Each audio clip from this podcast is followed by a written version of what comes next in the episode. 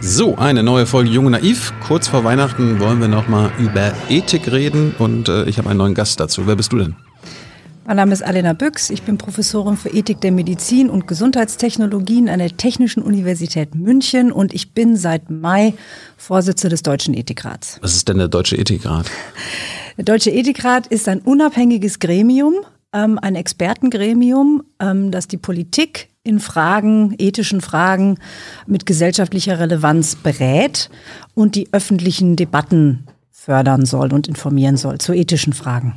Aber ist die Politik nicht an sich schon also gefordert, ethische Fragen sich zu stellen und sie zu beantworten? Wozu, braucht es da noch einen Ethikrat? ähm, das ist immer eine ähm, gemeine Frage, weil man sozusagen die eigene Existenz rechtfertigen muss. Mhm. Ähm, aber tatsächlich ist es so, ähm, dass das ein Gremium ist, ähm, das versuchen soll, unabhängig, auch politikunabhängig, aber dennoch für die Politik mit Zeit und mit entsprechender pluraler Expertise, also möglichst viele verschiedene Stimmen, möglichst viele verschiedene Disziplinen, mhm. Dinge umzuwälzen, die vielleicht manchmal in der Politik, auch gerade in der ähm, Tagespolitik zu kurz kommen können, weil ethische Fragen eben oft wirklich sehr komplex sind und man die auseinanderdröseln muss. Äh, und das ist ein Gremium, in dem man sich dafür die Zeit nehmen kann. Ähm, und wir sind auch so unterschiedlich besetzt. Also wir haben eine relativ hohe Bandbreite, was die Fächer und so weiter anbelangt, dass wir hoffentlich den ein oder anderen Rat geben können. Warum seid ihr unabhängig? Ich meine, äh, berufen werdet mhm. ihr von der Regierung und dem Parlament. Genau. Wir werden äh, berufen zur Hälfte vom Parlament und zur Hälfte von der Bundesregierung. Aber im Parlament sitzen ja auch quasi die äh, Regierungsfraktionen. Genau, aber die können uns nicht sagen, was wir machen sollen. Hm. Das ist die Unabhängigkeit. Also wir sind kein, wir haben, die sind, niemand kann uns Weisungen erteilen. Niemand kann uns sagen, mach jetzt mal dies, mach jetzt mal das, sondern man kann sich an uns wenden mit einer Bitte oder einem Auftrag, den wir nicht annehmen müssen, ähm, aber in der Vergangenheit bisher eigentlich immer angenommen haben. Es gab noch keinen Auftrag, den ihr, wo ihr gesagt habt, nee, das machen wir nicht. Ja, das Lustige ist, es gab noch gar nicht viele Aufträge. Ah. Denn, das wollte ich gerade sagen, das meiste bisher war eigentlich so, dass wir uns selbst die Themen wählen. Dass wir selbst sagen, das ist auch nach wie vor so, wir können uns völlig frei Themen wählen. Wir können entscheiden, wir, wir stimmen ab gemeinsam. Wir sondieren, was glauben wir sind gerade wichtige Fragen. Und gleichzeitig reagieren wir natürlich auch auf Anfragen aus der Politik. Und ich muss das jetzt mal so sagen, dass es tatsächlich in den Ratsperioden vorher einfach nicht so viele Aufträge aus der Politik gab. Und nur mal als Beispiel, es hat noch nie einen sozusagen vollen Auftrag aus dem Parlament gegeben. Das, was da bisher erfolgt ist, ist, dass wir jetzt eine Bitte von Herrn Schäuble haben, der als Bundestagspräsident uns bittet, ein bestimmtes Feld zu beackern. Aber bisher hat sich äh, der Bundestag noch nicht sozusagen so zusammenraufen können, dass die uns gemeinsam eine Anfrage gestellt hätten. Deswegen glaube ich, kann ich das schon mit Überzeugung vertreten, dass wir unabhängig sind, mhm. weil wir tatsächlich die meiste Arbeit uns selbst gegeben haben. Vielleicht gab es ja so wenige Aufträge bisher, weil es einfach so wenige ethische Fragen gegeben hat, die zu lösen sind. Nein, sicher nicht. Ähm, also die ethischen Fragen, weil wir ja auch gerade mit Blick auf Medizin und Lebenswissenschaften und so weiter arbeiten sollen, ähm, da gibt's unglaublich viele. Äh, und da gibt's auch einfach einen hohen Bedarf. Mhm. Ich glaube ehrlich gesagt eher, ähm, dass das einfach, also es hat auch in der Vergangenheit Anfragen gegeben, wie gesagt, aber dass bisher, glaube ich, bei der Ethik gedacht wurde, das sind so die ganz dicken Bretter. Und das sind sie auch. Also unsere Stellungnahmen sind zum Teil 300 Seiten lang. Ja? Das ist wie eine Diss. Ähm, und dass gerade jetzt in der letzten Zeit doch klarer wird, vielleicht auch in der Bevölkerung, in der Öffentlichkeit, aber auch in der Politik, ähm, dass es auch kurzfristigere Fragen geben kann mit einem intensiven ethischen Gehalt und dass einem einfach klar wird, guck mal, da haben wir doch einen Rat, ähm, vielleicht fragen wir den einfach häufiger. Und deswegen ist die Frequenz bisschen hochgegangen. Ich muss dazu sagen, wir sind gar nicht gebaut. Wir sind nicht gebaut wie so ein Ad-Hoc-Beratungsgremium. Das würden wir gar nicht schaffen. Wir treffen uns einmal im Monat. Mhm. Ähm, und das ist ja alles ehrenamtlich. Das ist übrigens auch wichtig. Ihr kriegt kein Geld? Nein. Wir kriegen eine Aufwandsentschädigung für die Sitzung. Was gibt's da so? 500 Euro. Hm. Aber es gibt keine Bezahlung, kein Honorar oder so. Das machen die Leute. Also ich kriegt auch nicht mehr Geld, wenn ihr eine gute, einen guten Ratschlag gegeben hat, wo die Regierung sagt, danke, das haben wir gebraucht. Nein. Ah. Und wir haben ja auch schon, also wir haben auch schon Stellungnahmen gemacht, die, glaube ich, jetzt das Leben der Politik nicht einfacher gemacht haben. Gib mal ein Beispiel. Ähm, also wir haben beispielsweise in dieser Ratsperiode ähm, eine Stellungnahme formuliert, da ging es um die sogenannten Immunitätsbescheinigungen. Wenn man also Covid-19 durchgemacht hat, sozusagen der natürliche Weg, also es ging nicht um Impfung. Mhm. Und da haben wir einen gemeinsamen Teil geschrieben, auch einen gemeinsamen Empfehlungsteil.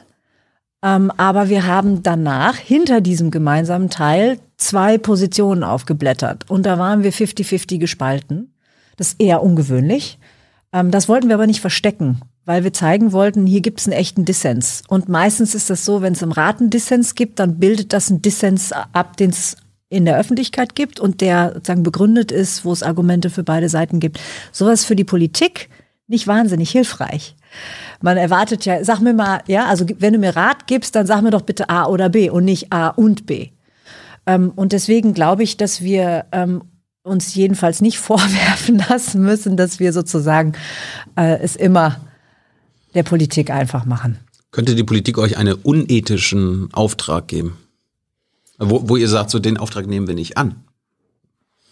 Also äh, wir können uns das immer vorbehalten, dass wir sagen, das bearbeiten wir nicht, weil es außerhalb unserer Expertise liegt mhm. oder weil wir es nicht schaffen, weil wir ja ein bestimmtes Arbeitsprogramm uns auch, wie gesagt, selbst geben und das so ein bisschen eintakten müssen. Wir haben, wie gesagt, alle arbeiten ehrenamtlich obendrauf auf ihren Job. Also mein Hauptjob ist ein anderer.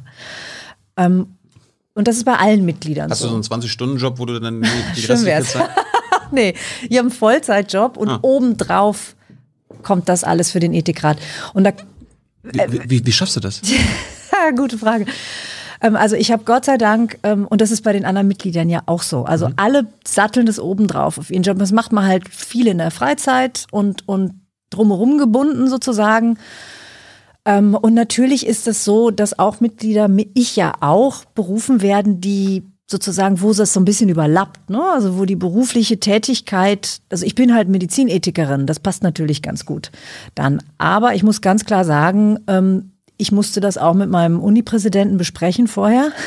Und ich habe Gott sei Dank eine Uni, die ähm, sieht, dass das auch eine sinnvolle Tätigkeit ist und die sagt, schau, wenn du dann jetzt, sagen wir mal so, nicht die vollen 100 Prozent genauso machst wie vorher, weil du diese andere Tätigkeit dazu nimmst, dann ist das okay. Hm. Aber man muss das, das ist ein ständiger Ballon. Ich, ich leite ein Institut. Ja, ich habe ein Team und die kommen als Erste. Das ist das Wichtigste. Das ist mein Job. Für den werde ich bezahlt. Und ähm, das ist schon echt ein Balanceakt und zwar täglich, wie man das hinkriegt, dass man das irgendwie, dass man die Zeit ordentlich verteilt. Also halbwegs gut verteilt. Hey Leute, hier sind Thilo und Tyler. Jung Naiv gibt es ja nur durch eure Unterstützung. Hier gibt es keine Werbung, außer für uns selbst. Das sagst du jetzt auch schon ein paar Jahre, ne? Ja. Aber man muss ja Aber mal wieder darauf halt, hinweisen. Ne? Stimmt halt. Ne? Und ihr könnt uns per Banküberweisung unterstützen oder PayPal. Und wie ihr das alles machen könnt, findet ihr in der Podcast-Beschreibung. Und jetzt geht's weiter. Über dich reden wir gleich ganz kurz zum Ethikrat. Wie ist denn denn zusammengesetzt? Also wie viele Mitglieder habt ihr? Wir sind im Moment 24 mhm. ähm, und wir sind ähm, relativ bunt verteilt ähm, über die verschiedenen Disziplinen. Also wir haben Jura dabei, wir haben Ethik dabei, wir haben Philosophie dabei, wir haben Theologie dabei, wir haben ähm, Menschen, die ähm, in der Medizin in den verschiedensten Kontexten arbeiten, in verschiedenen anderen Wissenschaftsbereichen. Ähm, also wir, das ist schon relativ ähm, breit hoffentlich gefächert. Die Disziplinen, die man braucht, ähm, um in den Bereichen, in denen wir vornehmlich arbeiten, ethische Fragen zu erörtern. Wie ist da so das Altersspektrum? So gibt es einen 18-Jährigen und einen 80-Jährigen oder so? Ähm, wir sind ähm, relativ, wir haben eine relativ hohe Spanne. Ich glaube, möchte sagen, 50 Jahre nicht ganz, aber doch relativ hoch. Hm. Ähm, also als ich das letzte Mal reinkam, war ich das Küken, da war ich, wie alt war ich da? Oh, will ich nichts Falsches sagen? 38? Mhm. Ähm, und wir haben jetzt Jüngere Mitglieder noch als das. Also wir sind, fangen so in den 30ern an und ähm, im Moment nicht ganz bis in die 80er, aber also haben doch eine ordentliche Spannbreite. Mhm. Wir sind, das muss man ganz klar sagen, ein echtes Expertengremium. Also wir haben kaum Leute, die nicht habilitiert sind und irgendwelche Lehrstühle haben. Das sind also fast alles Professoren. Also so, so Elitenveranstaltungen oder? Ja, das glaube ich sagen schon einige. Mhm. Ähm, ich würde sagen, ähm, wir brauchen eine gewisse Expertise und Kenntnis in bestimmten Feldern, die die Mitglieder mitbringen sollen. Und die erarbeiten sich viele halt in der akademischen Laufbahn. Ähm, also da gibt's ständige, äh, wir selbst kreisen da natürlich auch ein bisschen um uns herum, aber das ist auch international im Übrigen. Ähm, also alle Ethikräte, die ich kenne, wir vernetzen uns ja auch international mit anderen Ethikräten, kreisen um dieses Thema, wie sieht eine gute Zusammensetzung von so einem Gremium aus. Wir entscheiden das ja nicht selber, also wir werden ja einfach nominiert. Wie gesagt, hälftig von der Bundesregierung und hälftig vom, vom Bundestag.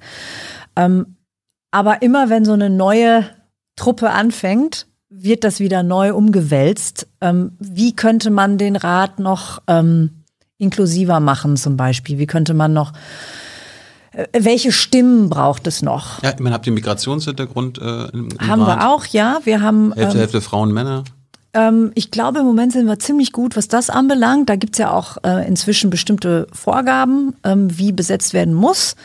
Ich glaube, wir sind fast 50-50. Mhm. Aber wir könnten, also wir sind kein Abbild der Bevölkerung, das ist ganz klar. Wir sind ein Expertengremium. Und da müssen sich diejenigen, die dann die nächsten Male besetzen, einfach selbst auch, also das, das muss sozusagen von den Besetzenden umgewälzt werden, ähm, ob das noch ähm, anders aufgegleist werden soll. Es hilft einfach für ähm, die Fragestellungen, die wir aufspießen, doch, dass diese unterschiedlichen auch lang sozusagen sich antrainierten Expertisen dabei sind, weil wir ja zum Teil sehr tief auch in die Sachstände reingehen. Also wenn wir jetzt zum Beispiel, haben wir letztes, ähm, in der letzten Ratsperiode gemacht, haben wir über die Genschere was gemacht, CRISPR-Cas, ne? Genome Editing.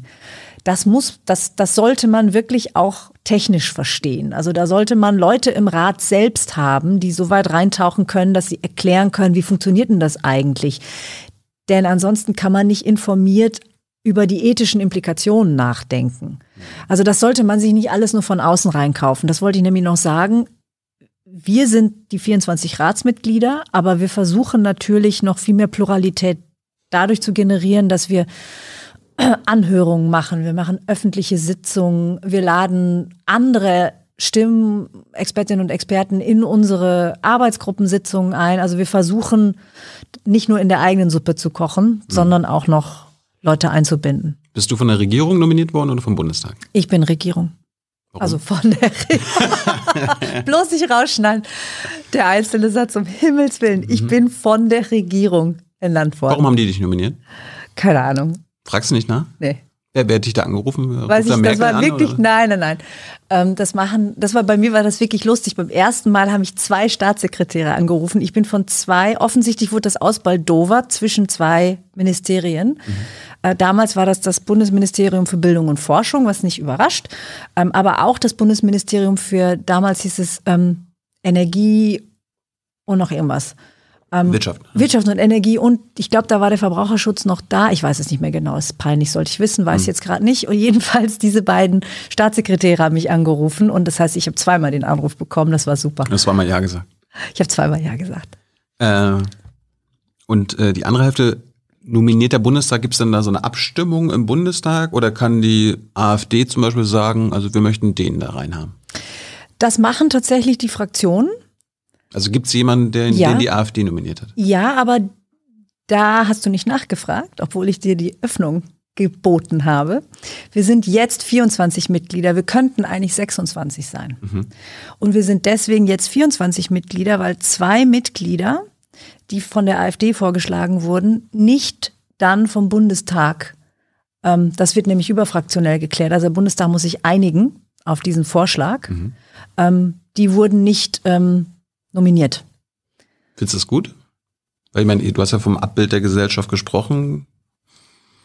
Also ich muss ganz ehrlich sagen, ähm, ich werde jetzt nicht zu sozusagen Personen was sagen, die da nominiert oder mhm. nicht nominiert waren. Das, das ähm, wäre jetzt irgendwie blöd. Aber ähm, ich bin schon der Meinung, dass es wichtig ist, dass der Bundestag ähm, sozusagen in der ganzen Breite ähm, Mitglieder entsenden kann. Wichtig ist eben, dass das dann auch Mitglieder sind, ähm, die sich dem, was wir laut Ethikratsgesetz und Geschäftsordnung machen müssen, ähm, tatsächlich auch verpflichtet fühlen.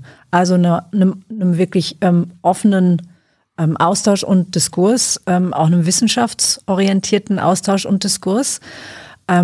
und da kann es eine politische Breite geben, muss eben sichergestellt sein, dass man da auf dieser Basis gemeinsam arbeiten kann. Und der Bundestag hat entschieden, ähm, dass, das, dass es Gründe gab, da steckt, also habe ich überhaupt nichts mit zu tun. Das ähm, ist, haben wir auch im Nachhinein nur erfahren und auch nur aus der Presse.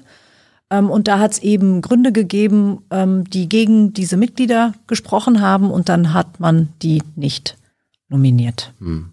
Es gab ja auch ein bisschen Kritik, äh, dass der Einfluss der Religion im Rat zu groß ist. Ich hatte jetzt mal nachgelesen, 17 Mitglieder bei euch haben religiöse Weltansichten. 17? 17, ja. Inwiefern? Ja, dass sie quasi auf das Christentum sich berufen. Ich glaube, der, äh, der Zentrale der Juden ist auch dabei. Also spielt die Religion. Ja, ich frage deswegen nach, weil das eine sehr hohe Zahl ist. Wir haben mhm. tatsächlich ähm, Vertreterinnen und Vertreter der großen Religionen im Rat. Also es gibt meistens einen Platz für jemanden ähm, mit jüdischem Glauben. In diesem Fall ist es eben tatsächlich auch der Vorsitzende des Zentralrats, mhm. Herr Schuster. Ähm, und wir haben ähm, eine Vertreterin, die muslimischen Glaubens ist und auch Religionswissenschaftlerin ist, mhm. äh, Islamwissenschaftlerin. Ähm, und wir haben dann auch immer Plätze, die katholische beziehungsweise evangelische Theologinnen oder Theologen besetzen. Wir haben ähm, in der Vergangenheit hat es oft auch mal einen katholischen Bischof gegeben zum Beispiel. Das ist nicht der Fall. Also wir haben jetzt katholische Moraltheologen, mhm. die diese Plätze besetzen. Äh, wir haben auf der evangelischen Seite eine Regionalbischöfin, die Petra Bahr. Ähm, aber eigentlich sind wir nicht 17, die aus sozusagen die qua Religion im Rat sind, mhm. sondern das sind wirklich die Kolleginnen und Kollegen, die das, ähm, die das eben als Moraltheologen wissenschaftlich tun oder eben in einer bestimmten Funktion, wie zum Beispiel mhm. Bischöfe oder Zentralrat der Juden oder sonst was. Mhm. Ähm, ich kann mir vorstellen, ähm, wenn man auf die Webseite guckt und sich die Leute anguckt, dass es aber noch mehr Ratsmitglieder gibt, die ähm, sich eben, was weiß ich, dem christlichen Glauben zuordnen äh, oder einem anderen Glauben. Und das spiegelt, glaube ich, einfach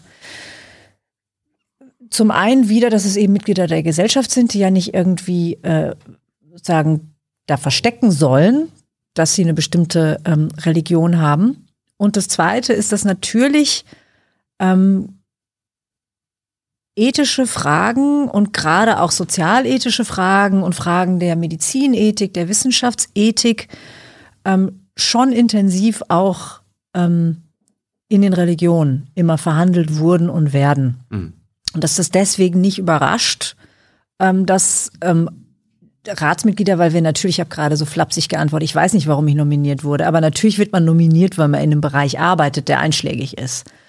Und da kann ich mir vorstellen, dass es da eine gewisse Konfluenz gibt. Mhm. Aber das möchte ich auch ganz klar sagen, Mitglieder kommen da nicht und stellen da ihre weltanschaulichen Ansichten. Das wollte ich gerade fragen. Ja, nee, überhaupt nicht. Also auch unsere religiösen Mitglieder kommen da nicht hin und sagen, also die katholische Lehrmeinung ist die folgende. Genau. Oder hier, also evangelische, ne, nix. Sondern die kommen als Einzelpersonen, meistens als Wissenschaftler und bringen eine bestimmte Perspektive mit. Aber am Ende des Tages zählt das Argument.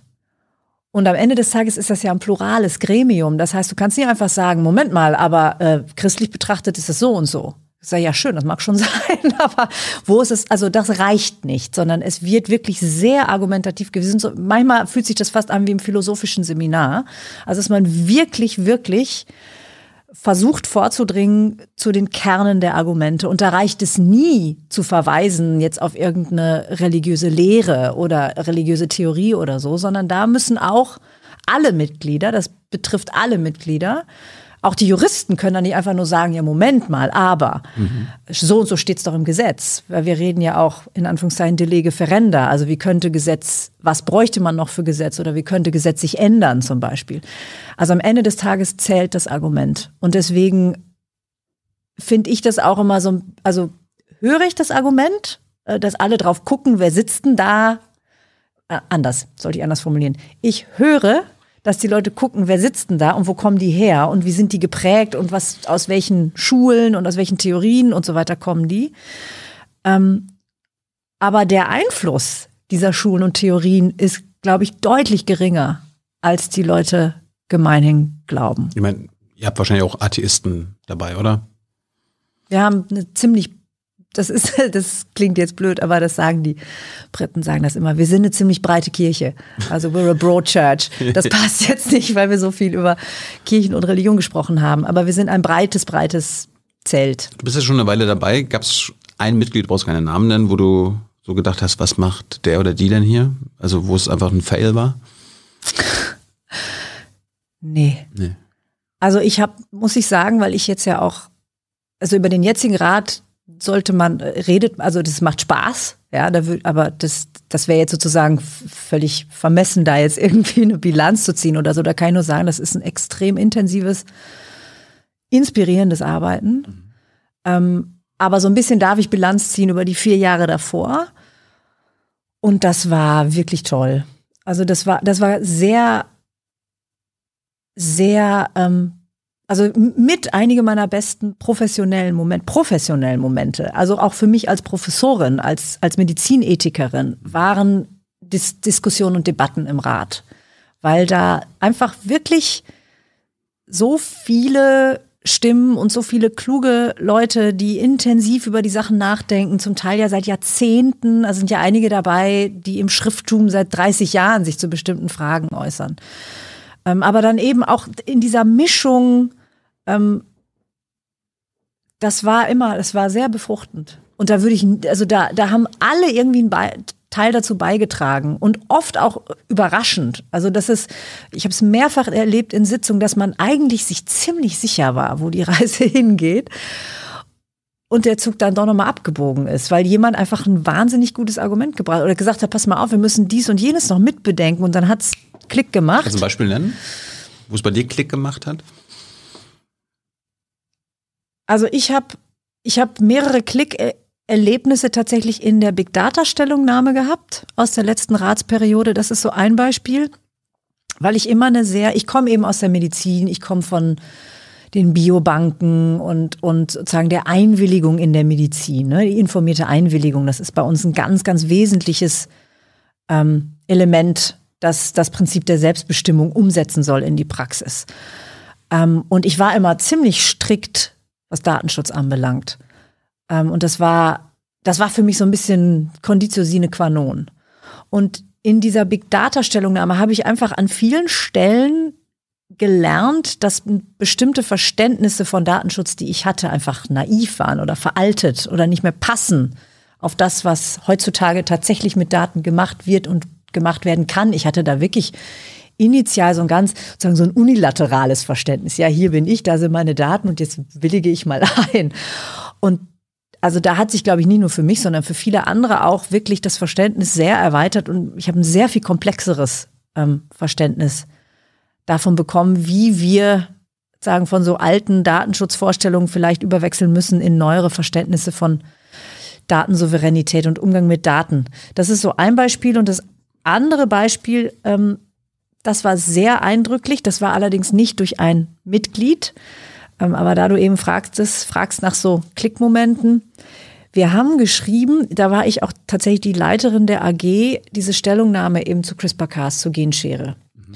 Und während wir daran gearbeitet haben, sind diese Versuche in China ähm, passiert ähm, durch Zhang Kuo-hei, der eben das erste Mal weltweit in dieser Weise genomveränderte Kinder geschaffen hat. Also geborene Kinder. Und das war wirklich, also gerade, das ist für eine Medizinethikerin auch wirklich spannend zu merken, wie wir, wir, wir lagen nicht daneben. Ja, also die Fragen, die wir dann danach besprochen haben, waren keine anderen. Wir hatten das schon alles richtig eingekreist, was so die Herausforderungen sind bei, bei dieser Technologie. Aber wir hatten das halt als so eine Art fernliegendes oder jedenfalls ferner liegendes äh, Szenario antizipiert. Und als das dann passiert ist, das, also kann mir noch erst pff, das haut einfach eine, eine Dosis Realität in diese ethischen ähm, Überlegungen, die wir da angestellt haben. Das werde ich so leicht nicht vergessen. Aber was hat die Dosis mit dir gemacht? Naja, das fokussiert einfach sehr. Also das macht einem einfach klar, wo liegen wirklich die Knackpunkte. Wo waren denn da die Knackpunkte? Naja, die Knackpunkte sind zum Beispiel da, dass man eben nicht sowas schreiben kann wie, also man muss wirklich darauf aufpassen, ähm, eventuell könnte jemand mal so weit gehen, dass am Geburt, sondern hallo, das passiert. Also entweder wir fragen jetzt, wollen wir, also wir müssen jetzt fragen, wollen wir das, wollen wir das nicht? Und wenn wir das nicht wollen, was muss man dann machen? Ja, und dann haben wir wirklich die ganze Stellungnahme letztlich umgekrempelt. Wie gesagt, wir hatten die ba ganzen Bauteile waren da, die ganzen sozusagen ethischen Fragen, die Argumente, die wir umgewälzt haben und so, das, das war nicht daneben. Aber dann war uns klar, es gibt da eine Pipeline. Und die Pipeline ist sehr viel weiter fortgeschritten, als wir gedacht haben. Wir waren so, ja, dann macht man also Grundlagenforschung und dann geht man so ganz vorsichtig mal in die Präklinik und schon da gibt's zigtausend Fragen und weil man ja auch die Embryonenforschung hat. Und dann geht man vielleicht vielleicht irgendwann mal in die Klinik insoweit, als man wirklich darüber nachdenkt, und zwar nicht in Deutschland, sondern anderswo, eventuell mal geborene Menschen zu haben. Aber dafür müsste man, das war für uns wirklich fernliegend. Und die Kinder waren da. Und das fokussiert einfach, okay, welche Fragen müssen gestellt werden? In Deutschland indiskutabel, also auch äh, einfach überhaupt nicht möglich. Aber das ist etwas, was in der Welt passiert. Warum ist es indiskutabel bei uns? Ähm, indiskutabel insofern, als es widerrechtlich ist. Also in Deutschland ist ja schon die, Embryo die Embryonenforschung, die man dafür braucht, das, was man an den Embryonen machen muss, alles verboten. Das ginge in Deutschland nicht. Das geht nicht. Geht auch in den meisten europäischen Ländern nicht. Angeblich, oder jedenfalls wurde es diskutiert, ist, hat das auch gegen rechtliche Regeln in China verstoßen. Da bin ich keine Expertin. Wird auch intensiv diskutiert. Aber dass das passiert ist, während wir noch sozusagen irgendwie dachten, das ist so ganz am Ende, dann irgendwann, das hat, das hat, also für mich hat das einfach gezeigt, wir müssen schneller werden und wir müssen im Denken und im Erörtern dieser Fragen bei einer bestimmten, wenn es eine bestimmte Forschungsdynamik gibt. Und wir müssen dann auch tatsächlich einfach kerniger die Fragen in den Blick nehmen. Also in dem Fall ging es eben um, wie konnte das passieren? Forschungskontrolle. Und das ist natürlich dann für uns spannend gewesen. Wir haben ja dann für Deutschland, weil das sowieso alles verboten ist, hätten wir auch sagen können, ja, dann könnt ihr auch aufhören. Müsst ihr eigentlich nicht mehr weiterdenken. Haben ja. gesagt, Moment, jetzt ist das in der Welt und Deutschland ist Teil der Welt, also es ist eine globale Frage. Ähm, wir können das, wir, wir, wir, wir machen das bei uns nicht. Wir werden das auch auf absehbare Zeit bei uns nicht machen und nicht machen können. Aber wir können nicht die, wir können nicht nicht darüber nachdenken. Also wir sollten auch in Deutschland vorbereitet sein, zumindest die ethischen Fragen mal konsequent zu Ende zu denken. Und das haben wir gemacht. Also wir haben diese Empfehlung, die wir da formuliert haben, echt zukunftsfest gemacht. Also die ist, die ist jetzt, da ist, da ist so ein Entscheidungsbaum drin, das ist so wie, wie so ein Flussdiagramm. Und da haben wir einfach mal die ethischen Fragen, die sich an jeder Stelle, also was, was ist ganz am Anfang wichtig in der Grundlagenforschung und wenn man dann sozusagen immer näher rückt an die Anwendung, was muss man sich da jeweils fragen? Was sagen einem die verschiedenen ethischen Orientierungsmaßstäbe, so haben wir die genannt? Und da kann man sich dann sozusagen entlang hangeln. Und das haben wir wirklich bis, ja, bis in die letzte Konsequenz Kann ich am Ende an eurem ähm, Flussdiagramm auf ein Ja stoßen? Also ja, das können wir machen. Ja, Klar, den Weg haben wir auch vorgedacht. Wir haben alle Wege vorgedacht, weil wir im Rat eine Pluralität hatten zu diesen Fragen. Mhm.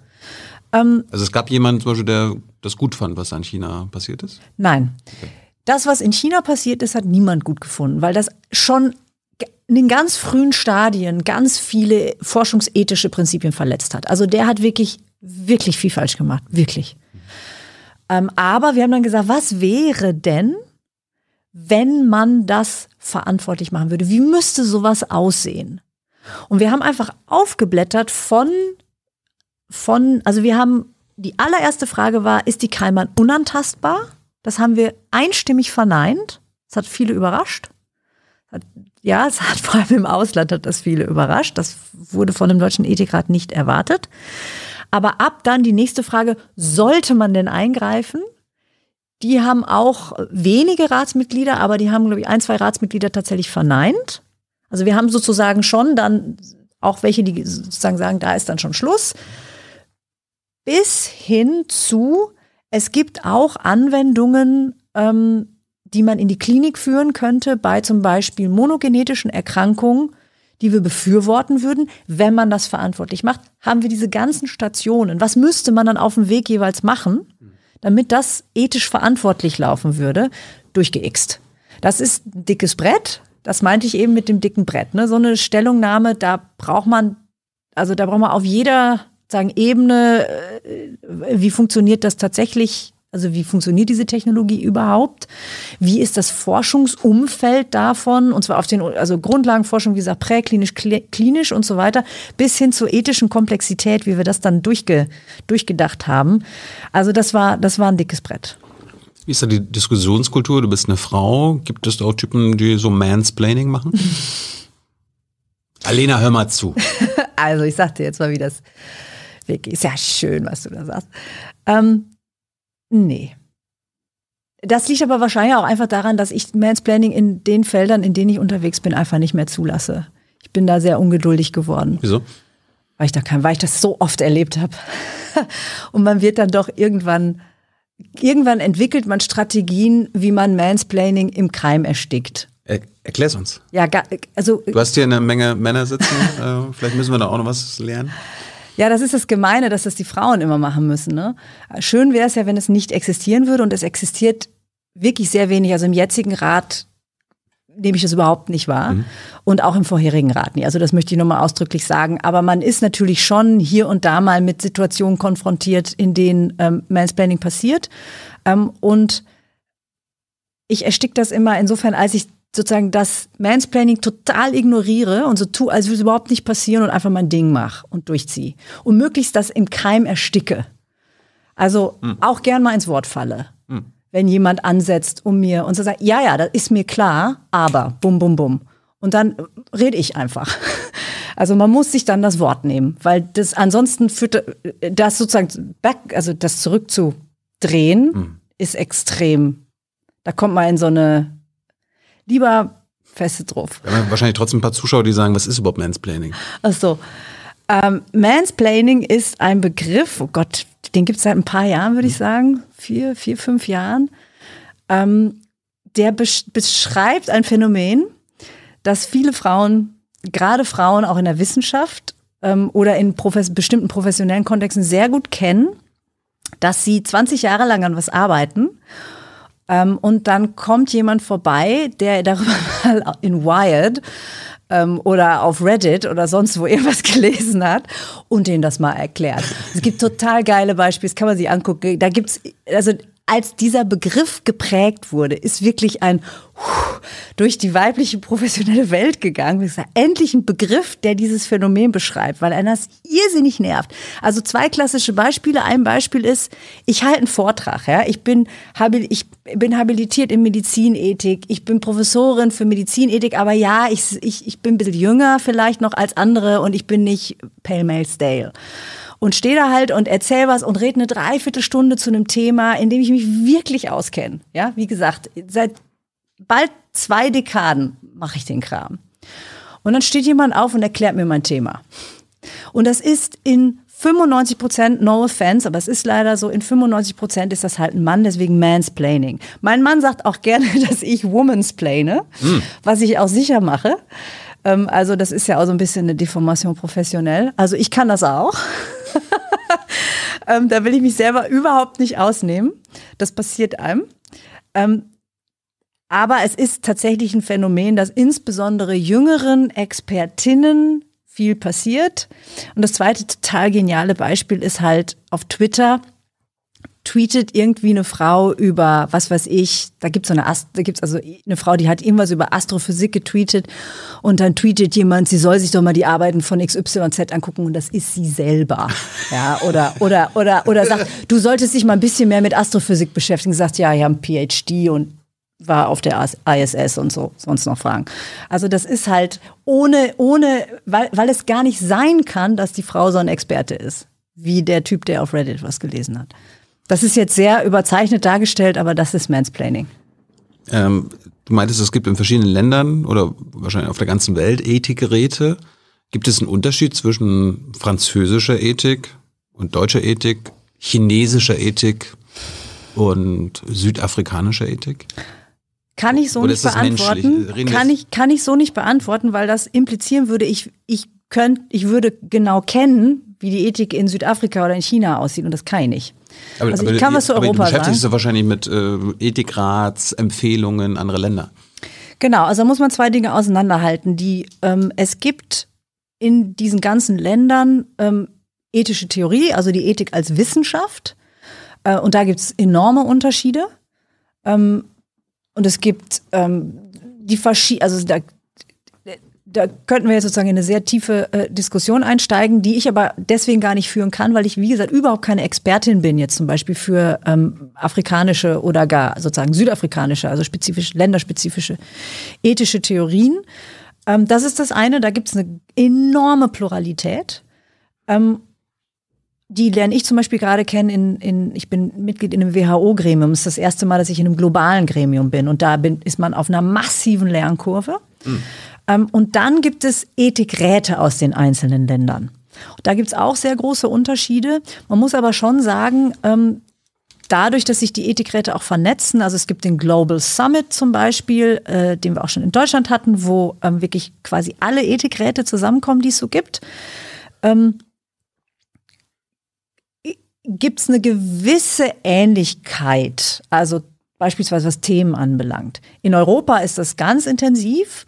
Also wir vernetzen uns ja auch bewusst untereinander. Wir vernetzen uns beispielsweise ähm, regelmäßig. Da gibt es also feststehende, sozusagen institutionalisierte Treffen ähm, mit dem Französischen und dem Britischen und mit dem Österreichischen und dem Schweizerischen. Wir haben auch mit den Franzosen und den Briten schon eine kleine gemeinsame Erklärung gemacht und so.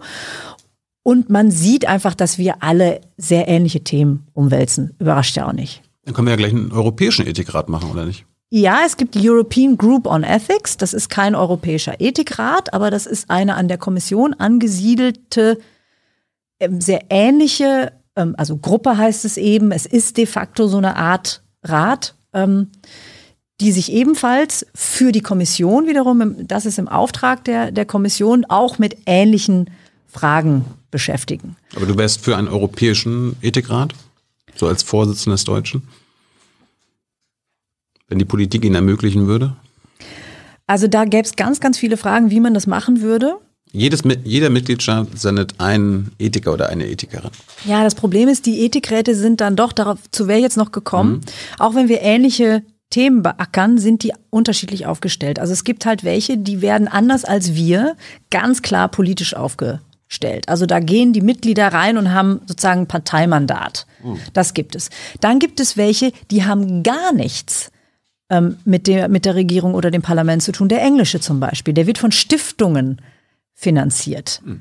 Ähm, und ist also, hat wieder eine ganz andere Struktur. Also ist, ist noch sozusagen institutionell noch viel weiter weg, obwohl er genau dasselbe in Grün macht, was wir auch machen. Das Nuffield Council.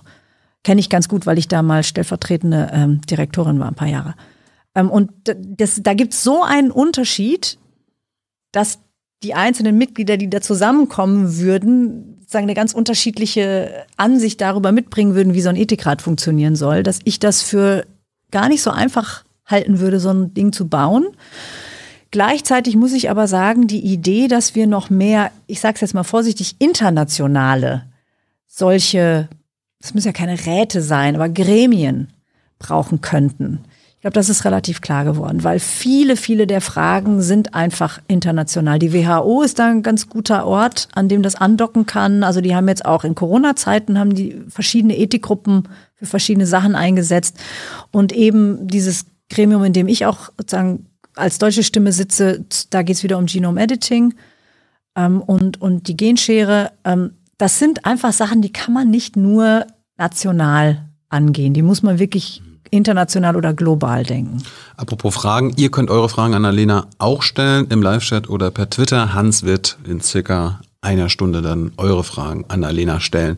Äh, paar Fragen habe ich noch zum Ethikrat. Könnt ihr euch mit allem beschäftigen, was ihr wollt? Oder habt ihr, was ist euer Fokus? Also könnt ihr euch auch über unseren Kapitalismus Gedanken machen, über die Ungleichheit in unserem Land, über die Drogenpolitik in unserem Land, über Abschiebungen, über Karenzzeit von Politikern, wann die in die Wirtschaft wechseln? Also ich könnte jetzt zitieren, was im Gesetz steht und da ist sozusagen die Medizin und die Lebenswissenschaften sind da ein bestimmter Fokus, aber tatsächlich hätten wir ein sehr breites Mandat. Ähm, Ihr braucht ja niemanden fragen.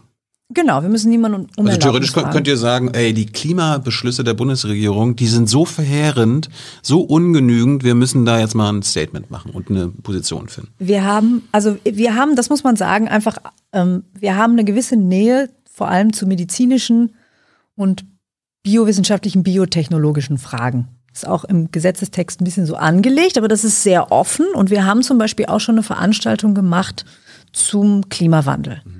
Wir haben ähm, oder wir hätten eine Veranstaltung gemacht, die wir jetzt erst im nächsten Jahr machen können zur Ernährung.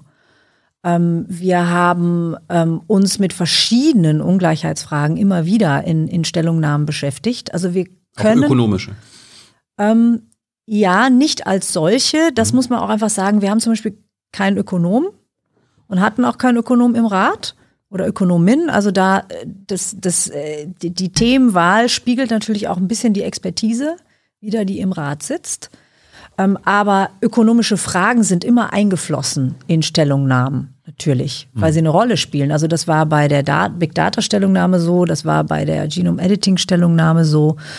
Ähm, das war beispielsweise bei einer ganz kurzen Sache, die wir gemacht haben, zu seltenen Erkrankungen, wo es ganz massiv wichtige ökonomische Fragen gibt, die das Ganze sagen, vorantreiben und auch die das äh, zu einem Problem machen. Das haben wir schon immer aufgespießt. wir würden aber jetzt nicht unbedingt reingehen und so tun, ähm, also wir, wir sind jetzt eben nicht irgendwie, wir würden uns nicht mit Fragen beschäftigen, die primär ökonomisch sind. Das würden wir, glaube ich, nicht mal. Wir würden schon versuchen, dort zu bleiben, wo wir hm. die größte Expertise haben. Der Gedanke war so ein bisschen, habe ich in den letzten Monaten, Jahren ja auch in meiner Sendung gelernt, Klimapolitik ist am Ende auch Gesundheitspolitik. Mhm. Äh, Ökonomie, äh, Kapitalismus hat auch was mit, äh, mit der Gesundheit zu tun, wie wir wirtschaften, ne? Druck, äh, psychische Gesundheit. Ähm, ist es naiv von mir dann zu sagen, ey, mach das doch mal. Wir haben so eine beschissene Klimapolitik, unsere Regierung. Äh, vielleicht braucht's da mal den Ethikrat, dass der sagt, das ist völlig unethisch, was ihr hier macht und äh, auf Kosten der künftigen Generation? Also wir haben, ähm, wie gesagt, schon mal was zur Klimapolitik gemacht. Da hatten wir eine Veranstaltung, die war auch wirklich sehr gut äh, und sehr intensiv und kontrovers. Ähm, kam, kam der Klimawandelleugner ein? Nein, aber wir haben ein relativ breites Spektrum eingeladen, also flogen schon die Fetzen. Oha. Ähm, ähm, aber wir hatten auch Fridays for Future und so auf dem Podium. Also wir hatten wirklich ähm, breites Spektrum, war noch in der letzten, letzten Ratsperiode. Ähm, ich, wir haben auch viele Ratsmitglieder, die ähm, sehr intensive Interessen an der Klimapolitik haben. Also das ist so eine Sache, bei der ich davon, bei der ich nicht überrascht wäre, wenn die, wenn wir die uns in den nächsten Jahren, die uns in dieser Amtszeit noch verbleiben, ähm, auch vermehrt ähm, aufs Tablett nehmen. Ähm, vermutlich eben da, wo sich das mit Gesundheit zum Beispiel überschneidet. Ähm, das ist auch, also wir haben, wir hatten kurz überlegt, wir haben, das ist ein Thema, das schon mehrfach ähm, jedenfalls in Teilen mit reingekommen ist.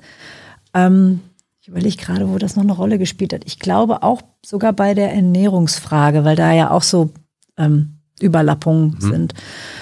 Ähm, also ich könnte mir vorstellen, dass das noch passiert. Was mit Drogenpolitik ist ja auch im Gesundheitsministerium angesiedelt, hat was mit Medizin zu tun. Cannabis wurde ja auch als Medizin zugelassen.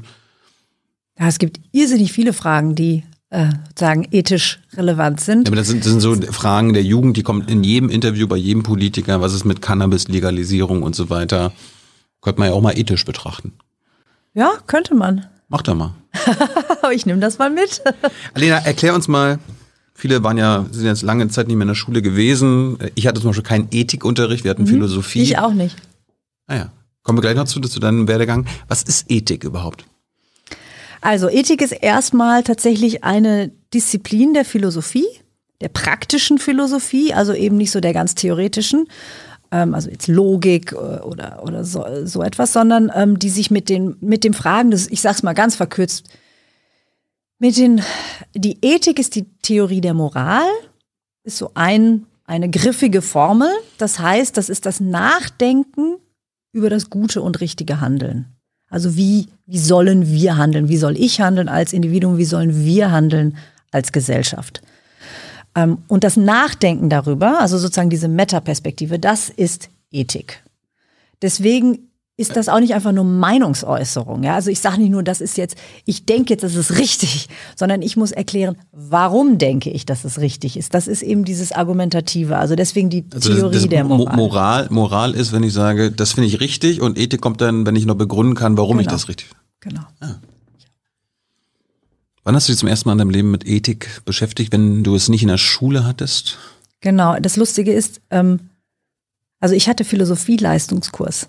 Das ist sehr selten. Wahrscheinlich würde ich auch deswegen, ohne den würde ich hier wahrscheinlich nicht sitzen. Ähm, und da haben wir natürlich die philosophische Disziplin Ethik gehabt. Ziemlich viel sogar. Ähm, das heißt, ich habe mich auch schon relativ früh tatsächlich ähm, damit beschäftigt. Ähm, aber sozusagen die praktische Seite der Ethik, also diese echt, diese Fragen, die mich auch persönlich umgerührt haben, äh, was ist hier das gute und richtige Handeln, das kam im Medizinstudium. Weil da einfach, äh, ja, ich glaube, früher fällt mir tatsächlich nichts ein. Als Schülerin eben im, im, im Philosophieleistungskurs. Sonst dann erst im Studium. Wo kommst du her? Wo bist du zur Schule gegangen? Nordrhein-Westfalen, Ibbenbüren, Wo ist das? im Münsterland. Also Nähe Münster. Ja. Ich komme aus dem Osten, ich, ich, bin, ich bin nicht so bewandert in Zwischen NRW. Münster und Osnabrück, sagen wir mal so. Warst du eine gute Schülerin? Ja, sehr gute Schülerin. Warum? Ich war voll der Streber, würden meine Kinder sagen. Ähm, Haben dich deine Eltern getrieben? nee, überhaupt nicht. Ähm, aber ich komme aus so einem echten bildungsbürgerlichen Haus. Ähm, Bildung, Schule stand bei uns, war einfach wichtig und mir ist es auch wirklich leicht gefallen, muss ich ganz klar sagen. Das war ein großer Vorteil. Also ich habe das, ich habe es ist mir leicht gefallen und ich habe es gern gemacht. Ähm, und dann ist es nicht so schwer, gute Schülerin zu sein. Du hast nicht rebelliert gegen deine Eltern, ey, die wollen, dass ich gut in Schule bin. Ich, Ich habe rebelliert und war trotzdem gut in der Schule. Wie geht das denn? Ich darf jetzt hier nicht zu viel sagen, ja. ähm, aber ich habe eine sehr gechillte Schu Schulzeit gehabt. Sehr. Und ich hab Obwohl du Streberin warst. Ja, ich habe sehr viel gefeiert und also ich war Das muss, also Hab jetzt, jetzt sehr, da, sehr gute Da muss ich Schulzeit jetzt gehabt. nachhaken, weil wir eine Menge junge Zuschauer haben, die jetzt sagen, wie kann man streb, strebsam sein und gleichzeitig der chillen? Punkt. Also ja, das geht. Aber das geht halt, weil ich ich habe einfach ich habe ich habe es gibt bestimmte Formen der Intelligenz und meine ist eine, die super passt zum Schulsystem, immer schon und auch zum Universitätssystem. Warum? Weil ich, ich, ich habe ein sehr, sehr gutes Gedächtnis. Ich lerne wahnsinnig schnell. Ich lese wahnsinnig schnell. Ich kann mich total begeistern für Themen. Also ich habe immer Schule auch empfunden als Privileg. Ich sage, wie geil. Ja, ich komme hier hin und die erzählen mir sechs Stunden lang irgendwie interessante Sachen, die ich spannend finde. Das ist ja, das ist was, das, wenn, das ist Glück, wenn dir das so geht. Klar. Ja, weil dann denkst du dir, cool, ich sitze jetzt hier, dann mache ich das effektiv, dann gehe ich nach Hause. Ich hab, ich, ich war immer so, ich war so, ein- bin so ein typischer Saisonarbeiter gewesen. Also ich habe irrsinnig gebimst, dann irgendwie ein paar Nächte. Und dann hatte ich das alles da oben drin und buff ist es raus. Aber ich musste nie ackern. Und das ist einfach gemein, ja. Also das ist Glück. Ähm, Und deswegen konnte ich feiern und chillen und eine nette Zeit haben und bin trotzdem eine sehr gute Schülerin gewesen. Will ich auch, also, aber eben wahrscheinlich nicht Streberin. Ich, ich habe gerade mit meinen Söhnen eine intensive Diskussion gehabt über den Begriff Streberin, weil das ist natürlich so ein Label, hinter dem wir ganz viel versteckt. Und ich habe versucht, ihnen zu erklären, dass das nicht ein Schimpfwort sein sollte und bla bla bla und so weiter und so fort. Ähm, also, aber dieses klassische Bild von jemandem, der von morgens nichts, abends nichts anderes macht als Schule, das stimmt bei mir überhaupt nicht. Aber ich habe schon intensiv Schule gemacht und gerne Schule gemacht. Warst du eine kritische Schülerin? Hast du dich mit deinen LehrerInnen mal gefetzt? Ja, Ja? ja, Haben die dich ernst genommen? ja. Weil du eine gute Schülerin warst. Und ich hatte eine große Klappe. Immer schon. Heute auch noch? Ja. Muss man sich leisten können. Na, was heißt, ja, also man blickt immer dann zurück. Ich war auch sehr, sehr schüchtern. Das werden jetzt wahrscheinlich alte Schulkollegen von mir äh, rückblickend vielleicht nicht unterstreichen, aber es ist ja immer ein großer Unterschied, wie man sich selber innen fühlt und wie das nach, nach draußen überkommt. Ähm, ich wusste immer, ich bin gut in der Schule. Das wusste ich, weil, weil's, weil ich das, das ist, das ist ein, eine Gnade, wenn man das Gefühl hat. Wenn man weiß, ich beherrsche das hier. Ja, das, ich kriege das hin, die Nummer hier. Ähm, weil man sich dann entspannen kann. Und diese Entspanntheit bringt einem Selbstbewusstsein im Auftreten. Und das ist in der Schule so gewesen. Darüber hinaus war ich überhaupt nicht selbstbewusst, wie das die wenigsten sind in der Schulzeit. Also ich war innen drin super schüchtern und was ganz, ganz viele andere Lebensbereiche anbelangt, überhaupt nicht selbstbewusst. Aber in der Schule wusste ich eigentlich, die Nummer hier, die kann ich. Und deswegen hatte ich da wahrscheinlich auch, also bin ich da einfach ernst genommen worden.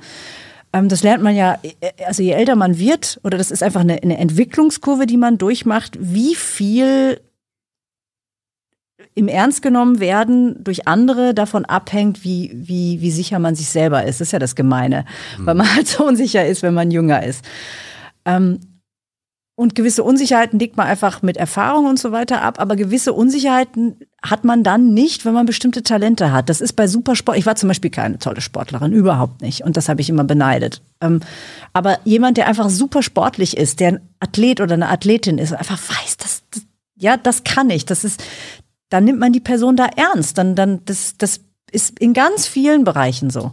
Und bei mir war das nun mal, wie gesagt, das Akademische. Warst du politisch aktiv als Schülerin? Warst du Schulsprecherin? Ich war Klassensprecherin ähm, und ich war auch, ich war nie Schulsprecherin, aber wie nennt man das? SV hieß das, ne? Ich war auch in der SV, Schülervertretung. Ähm, und ich war im Green Team eine Zeit lang. Ähm, damals in, ich weiß gar nicht mehr, wie alt ich da war. Wann hast du Abi gemacht? Oh Gott, 97. Schon lange her. Lange her. Ja, also ich glaube, ich glaube, ich muss auch dazu sagen, wir waren ein insgesamt sehr politisches Gymnasium. Aha. Also mit viel, viel, ähm, war ein tolles Gymnasium, ähm, mit, mit viel politischer Aktion. Ähm, und also wir haben uns an allen möglichen Bürgerinitiativen beteiligt und es, also Projekttage waren immer irgendwelche AGs mit sehr, sehr, also wir haben, bei uns gab es Müllverbrennungs, also, also so, so äh, Golfkrieg, weiß ja was. Also so diese großen politischen Themen, Umweltschutz natürlich ohne Ende. Ähm, das war bei uns an der Schule eine ziemliche Selbstverständlichkeit, dass das ein Thema war. Ähm, und das hat uns, glaube ich, alle sehr geprägt. Und dazu dann ein Philosophie-Leistungskurs, der einem sozusagen erlaubt, ähm, also auch politische Argumente zu überprüfen und zu hinterfragen und einem sozusagen das kritische Denken beibringt. Das war, war schon sehr gut. Deswegen blicke ich insgesamt jetzt von sozusagen pubertären Unglücklichkeiten mal abgesehen sehr, sehr positiv auf meine Schulzeit, weil die mich tatsächlich auf den Pfad gesetzt hat. War es dein, dein Traum? Du hast ja dein Abi gemacht, wahrscheinlich mit 1,0 oder so. Äh, Müsst, musst du jetzt nicht sagen. Warst ja eine sehr gute Schülerin, aber war dein Traum, dann in die Medizin zu gehen? Hast du das schon immer gewusst? Oder war auch schon mal so Raumfahrerin? Also gibt es eine und? Geschichte zu. Ähm, die Medizin ist, glaube ich, ein bisschen durch meine Eltern geprägt worden, ähm, die das sozusagen befördert haben, das Denken. Und ich dachte so zum Ende der Schulzeit, ich will unbedingt Ärztin werden. Und dann gab es ja irgendwie diese, ich, ich weiß gar nicht, ob es die immer noch gibt, BITS hießen die, Berufsinformationszentren. Gibt's die noch? Also ich, ich war auch noch da. Ich weiß ja, nicht, ob es immer da geht man hin, ne, so in der 11., 12. oder so. Ähm, Und da gab es bei uns so geile so, so Computerprogramme. Setzt man sich vor den Computer und kriegte so Psychotests Ja. mit so hunderten von Fragen, die man beantworten muss. Und dann spuckte einem das aus, die drei Top-Berufe, die man machen sollte. Und ich habe mich da dran gesetzt und habe schon während des, ich das erste Mal durchgemacht habe, das gegamed. Und habe das so beantwortet, wie ich mir dachte, dass am Ende dann wohl Ärztin rauskommt.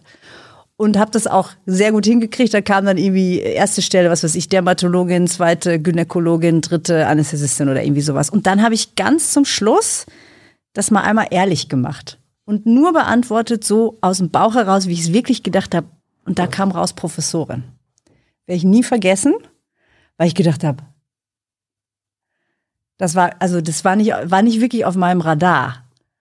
Aber daran habe ich mich erinnert, als ich agonisiert habe, ob ich habilitieren soll oder nicht, ob ich in die Wissenschaft gehen soll oder nicht, ob ich in die Medizin, in die praktische, in der praktischen Medizin sein soll oder in die wissenschaftliche Laufbahn einbiegen soll.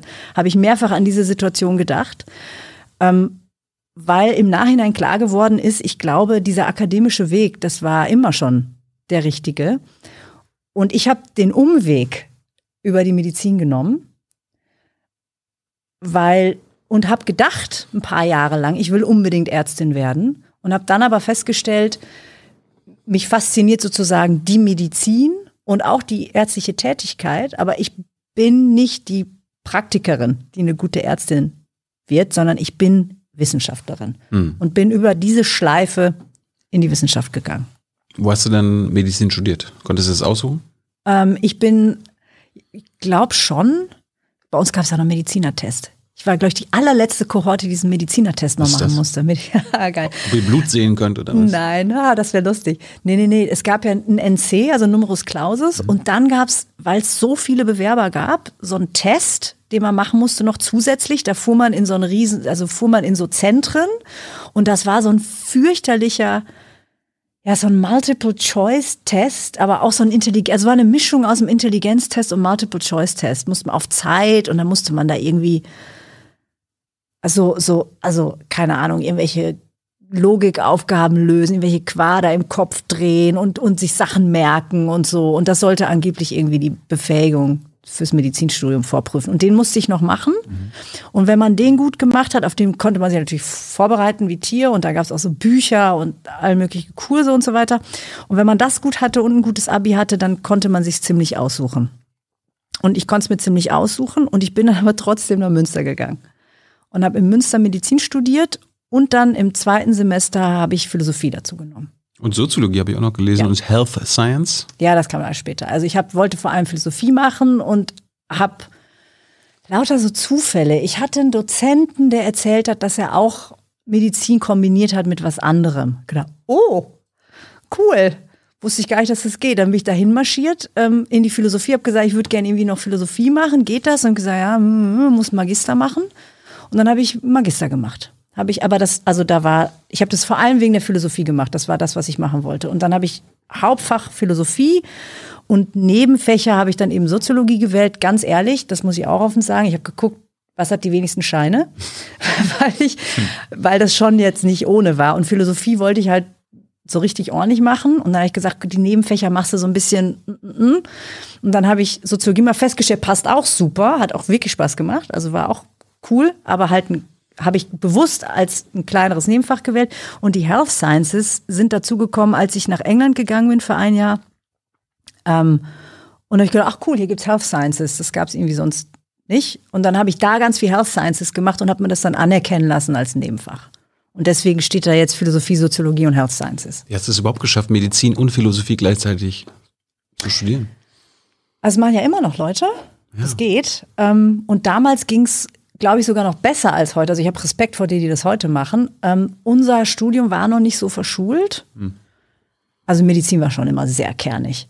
Ähm, aber das, das Magisterstudium konnte man so ein bisschen drumherum binden. Und ich habe das dann halt echt so gemacht in den Pausen. Ich habe dann halt geguckt, wo passt es in den Stundenplan rein und bin dann halt rüber geflitzt. Münster ist halt nicht so groß und dann geht das. Und habe halt Hausarbeiten in den Semesterferien gemacht, wenn in der Medizin nicht so viel war. Und habe ein Jahr auch komplett Medizin pausiert ähm, und bin da nach England gegangen. und habe da dann wirklich ganz viel Philosophie gemacht und eben die Health Sciences und habe das drumherum gewickelt. Und das ging eigentlich ganz gut, weil ich so einen Bock drauf hatte, also weil mir wirklich Philosophie auch gefehlt hat. Und das war also einfach toll. Sagen aus der Medizin, aus der Anatomie, die ersten Jahre Medizin sind vor allem auswendig lernen. Ähm, und dann einfach in, in Philosophieseminar zu gehen und da irgendwie Platon zu machen oder Wittgenstein oder so. Das war wirklich toll. Und ich hatte diesen Vorsprung über den Philosophie-Leistungskurs. Also das war einfach ein Vorteil. Da habe ich so ein bisschen die Pro-Seminare, kam ich jetzt nicht völlig neu rein, so wie viele andere, die Philosophie einfach kaum oder gar nicht in der Schule hatten, sondern ich hatte ein echt solides Vorwissen. Ich habe sehr bereut, als es dann beides gleichzeitig zu Ende ging. Das war echt hammerhart. Aber das ist geschafft. Ja, aber an die Zeit erinnere ich mich. Das habe ich verdrängt. Das war, das war wirklich heftig, weil im PJ, also sozusagen, wo man schon praktisch klinisch arbeitet, wo man zum Teil Dienste hat, also Nachtdienste und so, und parallel den Magister dann machen, gucken, dass man die Scheine alle fertig hat, noch die Hausaufgaben, Hausarbeiten schreiben, die man irgendwie nicht geschafft hatte und so, und die Magisterarbeit und so, das war, und die, das, das war ein bisschen viel. Äh, PJ heißt, du hast im Krankenhaus gearbeitet. Praktisches Jahr? Mhm. genau. Da ist man als Student, Studentin dann im letzten Teil des Medizinstudiums ähm, fast ausschließlich auf Station. Wie war das? Super, Ja? super. Ist geliebt. Warum? Ja, super. Medizin ist ein tolles Fach. Arzt sein ist großartig. Hätte sein können, dass du Toller da, da Job. schon weißt, okay, ich will eher in die Theorie und an der Uni bleiben. Ich will eigentlich gar nichts im Krankenhaus mit Patienten. Nein, das war super. Ich habe das geliebt, fand das ganz, ganz toll. Ich wäre auch fast wirklich Ärztin geworden. Das wollte ich gerade fragen. ja. Was für eine wär's geworden? Also ich habe wirklich gerne Chirurgie gemacht. Das fand ich richtig super, aber ich wusste schon, dass es ein derart mörderischer Job, ähm, der auch körperlich einfach anstrengend ist. Und ich habe so ein paar körperliche Einschränkungen und da habe ich mir gedacht, das kriegst du wahrscheinlich einfach nicht gestemmt. Ähm, und dann wäre es wahrscheinlich Neurologie geworden. Das fand ich auch sehr super. Neurologie habe ich auch ganz, ganz toll. Ich habe in der Neurologie auch meine medizinische Promotion gemacht und habe da also auch ein bisschen geforscht und so. Und das fand ich einfach ein Neurologie ist. Nervensystem, oder? Genau, also Gehirn und, und Nerven. Also das wäre es vielleicht gewesen. Ich habe, aber das muss ich auch schon sagen, das ist immer schwierig im Nachhinein. Ja, das klingt also, als hätte man irgendwie so einen Masterplan gehabt, habe ich überhaupt nicht gehabt. Aber das war da zum Schluss wirklich so so hart, dass ich mir gedacht habe, boah, warum machst du das jetzt eigentlich? Und im Nachhinein, man macht das nicht, wenn man nicht irgendwie denkt, eigentlich will ich beides machen. Sonst hätte ich die Philosophie irgendwann in die Tonne und gesagt, das ist einfach zu, das ist, ist zu anstrengend. Und ich habe das, glaube ich, durchgezogen, weil ich so ganz hinten im Hinterkopf schon irgendwie gedacht habe, vielleicht gehst du doch. In den Ethikrat. Nee, das sicher nicht. Aber, aber ich habe, glaube ich, schon irgendwie so ein bisschen gedacht, vielleicht kann ich mit beiden was machen. Auch wenn es da ja keinen vorgestanzten Berufsweg gibt. Also das Berufsbild Medizinethikerin gab es in den frühen 2000ern nicht so wirklich. Es gab ganz wenige und so ein bisschen eine Initialzündung war, als damals nach Münster, da kam ich aus England zurück, eine sehr, sehr ausgewiesene Medizinethikerin den Lehrstuhl gekriegt hat. Das ist Bettina Schöne-Seifert. Und da habe ich das erste Mal sozusagen jemanden live gesehen, der das macht. Und die hat mich sehr geprägt. Ähm, also wissenschaftlich später auch geprägt. Ich habe dann bei ihrem Institut gearbeitet. Aber ich glaube, wenn ich Bettina nicht da gesehen hätte und nicht sozusagen gesehen hätte, es gibt das als Beruf, glaube ich, dann wäre ich erstmal in die klinische Medizin so richtig gegangen. Worüber hast du deine Doktorarbeit geschrieben? Ähm, über transkranielle Magnetstimulation. Auf Deutsch bitte? Ähm, äh, das und auch nicht Magnetstimulation ist auch noch, ist auch noch falsch. Also ich habe einen transkraniellen Ultraschall gemacht. Da geht man durch, durch, den, durch, den, durch die Schädelkalotte. Doppler ist so eine bestimmte Form von Ultraschall, so ein pulsierender Schall. Äh, mit dem misst man die Durchblut, die Gehirndurchblutung. Und da kann man relativ präzise äh, bestimmte Erregungszustände des Gehirns mitmessen. Und da habe ich mich beschäftigt mit dem Unterschied zwischen Linkshändern und Rechtshändern im Gedächtnis und Sprachverarbeitung. Hast du da was rausgefunden? Ja, bisschen was. Was unterscheidet denn Links- und Rechtshänder? Warum gibt es so wenige Linkshänder?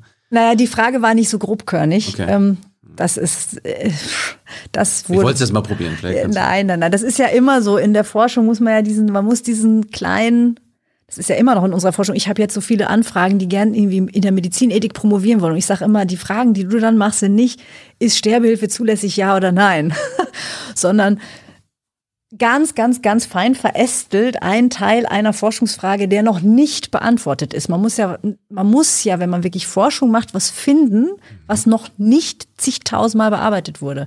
Das bedeutet in der Medizinethik, man muss einen Bereich finden oder man muss etwas weiter vorantreiben, was noch nicht bearbeitet wurde, aber das ist in der Neurologie dann natürlich genauso. Und ich habe da eben in diesem breiten Feld, was sind so Unterschiede zwischen Linkshändern und Rechtshändern, eine ganz, ganz kleine Fragestellung angeschaut. Kann man bestimmt auch nachlesen, oder? Ja. Und deine Magisterarbeit in der Philosophie? Ja, die war zu einem extrem heute auch immer noch sehr relevanten Thema, witzigerweise. Ähm, da habe ich mich beschäftigt mit der Verteilung von Ressourcen im Gesundheitswesen Hm. und Gerechtigkeitstheorien und was uns philosophische Gerechtigkeitstheorien sagen zur Verteilung knapper Ressourcen im Gesundheitswesen und zu sagen Fragen von Gerechtigkeit in der Medizin. Das ist ein Thema, das beschäftigt mich also seitdem. Und ich muss ganz ehrlich sagen, als jetzt in dieser Pandemie anfangs und jetzt leider wieder diese Fragen kamen von der sogenannten Triage. Also, dass es irgendwann so knapp wird, dass man nicht mehr genug intensivmedizinische Ressourcen für alle hat, die sie brauchen. Ich kann mich noch genau erinnern, das war Anfang April, dass ich echt gedacht habe, verdammt nochmal, ähm, ich habe das in meiner Magisterarbeit gemacht. Ich habe darüber diese ganzen Artikel gelesen. Das ist ein schönes Gedankenexperiment für Philosophen. Ne? Du hast vier Leute, ein Beatmungsgerät, wer kriegt's denn? Über sowas können Philosophen Bücher schreiben, viele, viele Bücher. Und es gibt tausende von Artikeln, wirklich, die sich mit diesen Fragen theoretisch beschäftigen. Und ich fand das wahnsinnig spannend und habe darüber halt begeistert mein Magister geschrieben. Nie im Traum hätte ich mir träumen lassen, dass das mal eine Situation ist, über die man ehrlich und ernsthaft in der Praxis in Deutschland nachdenkt. Und das hat mich so richtig erwischt. Das, das ist so ein Moment, den werde ich auch, glaube ich, mein Leben lang nicht vergessen. Ich sage jetzt nicht, wann genau der war. Ich kann schon, das war unter der Dusche. Es ist ja häufig so, dass man unter der Dusche so bestimmte Momente hat. Und das war ein Moment, in dem mir klar geworden ist, scheiße, das, das kann passieren. Das ist wieder so etwas, wo die Praxis durchsticht in die Theorie. Und als Medizinethiker hatten wir, sage ich jetzt ganz bewusst, viele von uns, die in diesem Fach arbeiten und auch viele von uns, die so wie ich Fragen von ge gerechter Gesundheit, öffentlicher Gesundheit, also Public Health und so weiter schon lange bearbeiten, wir waren eingedacht. Ja, wir konnten sehr frühzeitig ein paar halbwegs kluge Dinge sagen in dieser Pandemie, weil wir uns mit dieser Art von Fragen zum Teil halt schon lange beschäftigen. Aber das war trotzdem in der Theorie. Und wenn dann diese, die Realität die Theorie sozusagen nicht nur einholt, sondern überholt, das ist einfach, ich glaube, das ist sehr schwer zu vermitteln, äh, nach außen hin, warum das den Theoretiker dann so umwirft. Ich bin, weil, ne, ich, ich bild mir ja ein, immer noch irgendwie einen Bezug zur Praxis zu haben. Aber das ist trotzdem, das ist machtvoll, wenn sowas passiert. Also wenn du weißt, diese diese ganzen, der ganze Hirnschmalz, den man da vor Ewigkeiten verschwendet hat und das war alles, waren alles irgendwelche Paper und irgendwelche Philosophen, die sich kluge Gedanken gemacht haben und so. Und jetzt steht das eventuell an in deutschen Intensivstationen. Das war kein guter Moment. Hat mir große Angst gemacht, macht mir nach wie vor große Angst. Ich, ich hoffe, dass wir nicht in diese Situation kommen. Und wir sind ja sehr kurz davor. Hey Leute, hier ist Thilo von Jung und Naiv. Kurzer Hinweis von meiner Seite. Jung und Naiv gibt es nur durch eure Unterstützung und ihr könnt uns per Banküberweisung oder PayPal unterstützen. Danke dafür. Aber lass uns mal darüber reden. Ich, ich habe irgendwie, was ich so mit den Jahren in meinem Leben über Triage gelernt hat, äh, der Arzt bevorzugt oder die Ärztin bevorzugt denjenigen, der die höheren Überlebenschancen hat.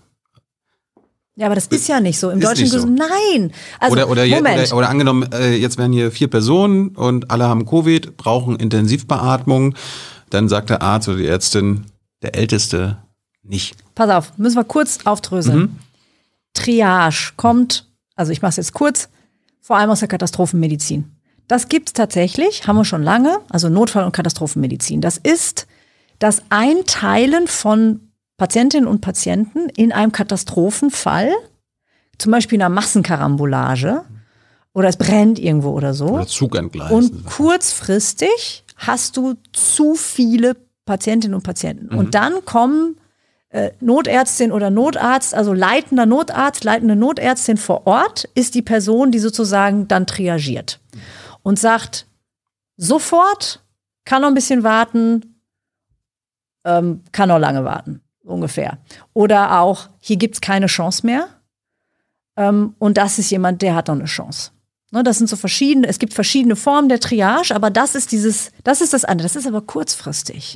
Das ist eine kurzfristige Katastrophensituation, meistens, weil irgendwie so ein Riesenanfall ist. Das ist etwas, das es immer mal wieder gegeben hat. Dafür gibt's relativ klare Vorgaben. Das kann dann heißen, dass man nicht alle retten kann, die man gern retten würde. Das ist was anderes, als wenn du eine dauerhafte Situation hast. Also nicht nur einen einmaligen Ansturm und sagen, du kannst nicht allen alles geben und manche überleben dann nicht, sondern du bist in einer dauerhaften Situation, wo alle Ressourcen weg sind und es kommen ständig neue Patienten nach, die ganze Zeit. Das ist eine Situation, die, das nennen wir auch Triage, aber verkürzt. Ähm, die es meines Wissens in der Nachkriegszeit in Deutschland nie so gegeben hat. Denn, deswegen deine Frage, die du initial gestellt hast, das gibt's einfach nicht. Es wurden einfach alle behandelt. Es sind, ja, es sind nie auf deutschen Stationen sozusagen die, die Ärztinnen und Ärzte rumgegangen und haben da irgendwie, das, wir haben, wir haben einfach nach Bedarf behandelt. Also, wir mussten nicht so auswählen. Was es natürlich immer wieder gab, war die Frage, was ist hier das Therapieziel? Und das ist ein Bereich, in dem die Medizinethik ganz, ganz aktiv ist. Also dieser, dieser Bereich oder diese Situation zu fragen, was ist hier das Beste für den Patienten? Ist jetzt hier wirklich die Medizin, ähm, die Intensivmedizin, so wie wir sie jetzt betreiben, noch das Beste für diesen Patienten? Es gibt ja auch Patientinnen und Patienten, die haben eine Patientenverfügung, sagen, bestimmte Sachen wollen sie nicht. Also was entsprechen wir hier noch dem Patientenwillen? Das sind ganz wichtige Fragen, die wir seit Jahrzehnten diskutieren und auch kontrovers diskutieren. Das ist ja sozusagen ein Riesenbereich der Medizinethik. Aber das ist wirklich was ganz anderes. Da geht es darum, wie können wir sozusagen das Optimale für den Patienten machen und eventuell ist das Optimale für den Patienten nicht mehr die Beatmung. Aber nie, weil wir sie dem Patienten nicht geben können.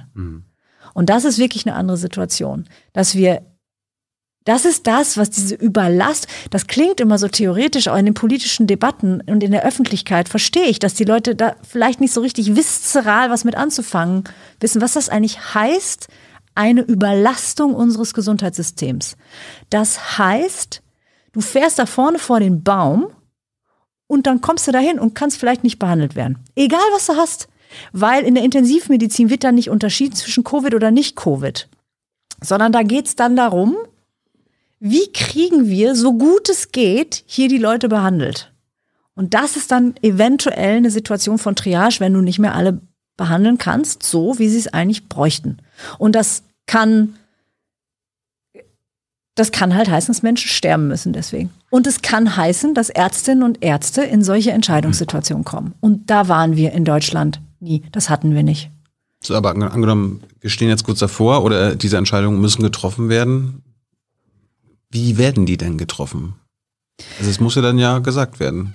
Der ja, die nicht. Also wir haben im Deutschen Ethikrat dazu schon sehr früh, noch unter meinem Vorgänger Peter Dabrock, in den quasi letzten Tagen unserer letzten Amtszeit eine kleine ähm, Ad-Hoc-Empfehlung gemacht, ja zur Corona-Pandemie, wo wir auch dieses Thema aufgespießt haben. Und was wir da gesagt haben, ist, klar ist, nach welchen Kriterien das nicht geht. Alter, Geschlecht, Rasse oder sonst irgendwas, ähm, aber auch nicht zum Beispiel Vorerkrankung oder Behinderung. Und wir haben auch gesagt, es kann für sowas keine materialen Kriterien von Staatswegen geben. Der Staat darf nicht Vorgaben machen, wie sowas entschieden werden Also der soll. Bundestag zum Beispiel oder die Bundesregierung. Es kann kein Gesetz geben. Warum nicht? Das kann ich dir nicht erklären, weil ich nicht die Juristin bin, die diese Teile sozusagen verantwortet hat. Aber ich habe das so Weil es die verstanden. Menschenwürde dann irgendwie. Ich habe das so verstanden, dass unsere Verfassung es von Verf oder unsere Verfassung es nicht vorsieht, dass der Staat Menschenleben in dieser Art und Weise bewertet. Also dass es dass der Staat sagen, bestimmte Charakteristika machen das Leben wichtiger als das. Das darf nicht sein. Deswegen darf es dafür kein sozusagen Gesetz geben. Was es aber geben kann, und das haben wir in dieser Stellungnahme auch schon gesagt, ist auf einer, und das ist wirklich ein komplizierter Gedanke, auf einer anderen Ebene der Normkonkretisierung darf es für den Fall, dass das dennoch notwendig ist, kann es nicht von Staatswegen was geben, aber wenn das notwendig ist, sollte es trotzdem Vorgaben geben. Weil das darf und sollte nicht irgendwie aus dem Bauch heraus, intransparent, Jedes so da, so da, genau, völliger Flickenteppich und so. Und, und auch die Ärzte, die das dann machen müssten, wären ja vollkommen, also moralisch überlastet, so etwas mal so irgendwie aus dem Bauch heraus zu entscheiden. Also sollte es dafür zumindest überprüfbare, nachvollziehbare und auch gut begründete ähm, Kriterien geben. Und da gibt's also international viele, viele Vorschläge, inzwischen natürlich auch, aber da hat es schon relativ früh auch äh, ein Papier gegeben von sieben ähm, deutschen Fachgesellschaften, unter anderem eben der DIVI, also das ist die Fachgesellschaft für die Intensivmedizin. Die Akademie der Ethik in der Medi für Ethik in der Medizin hat da auch mitgemacht, war eine von diesen sieben Fachgesellschaften und die haben gemeinsam ein Papier entwickelt. Das wurde dann kritisiert, dann haben sie es nochmal überarbeitet und das ist inzwischen eine sogenannte S1-Leitlinie. Also das ist ein belastbares Dokument, auf das sich jetzt Ärztinnen und Ärzte, sollten sie in diese Situation kommen, sagen, berufen können und das auch recht konkrete Vorschläge macht, wie man das machen kann. Das wird nach wie vor alles extrem kontrovers diskutiert, ganz klar. Ähm, und ich sag, also ich, ich, das ist, ich rede jetzt hier nicht für den Ethikrat und sag, mach mal hier das, das Papier.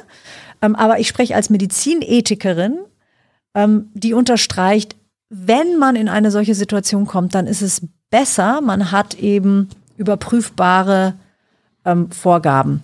Und die, Kann man die Liste, diese S1-Liste online das einsehen? alles Kann die online. jetzt jeder Ja. googeln? Und zwar seit Monaten. Was steht da drin? Was sind das für Kriterien? Also das wichtigste Kriterium, also da steht auch nochmal dick und fett drin, nicht Alter, nicht Geschlecht, nicht Behinderung, nicht Vorerkrankung, weil wenn man das mitnehmen würde, das haben andere Länder gemacht. Ne? Es hat es Ja, ja. gab einige auch solche Papiere von anderen Fachgesellschaften international, wo das Alter eine Rolle gespielt hat oder wo Vorerkrankungen eine Rolle gespielt haben. Das Problem ist nur, dann ist man von vornherein benachteiligt.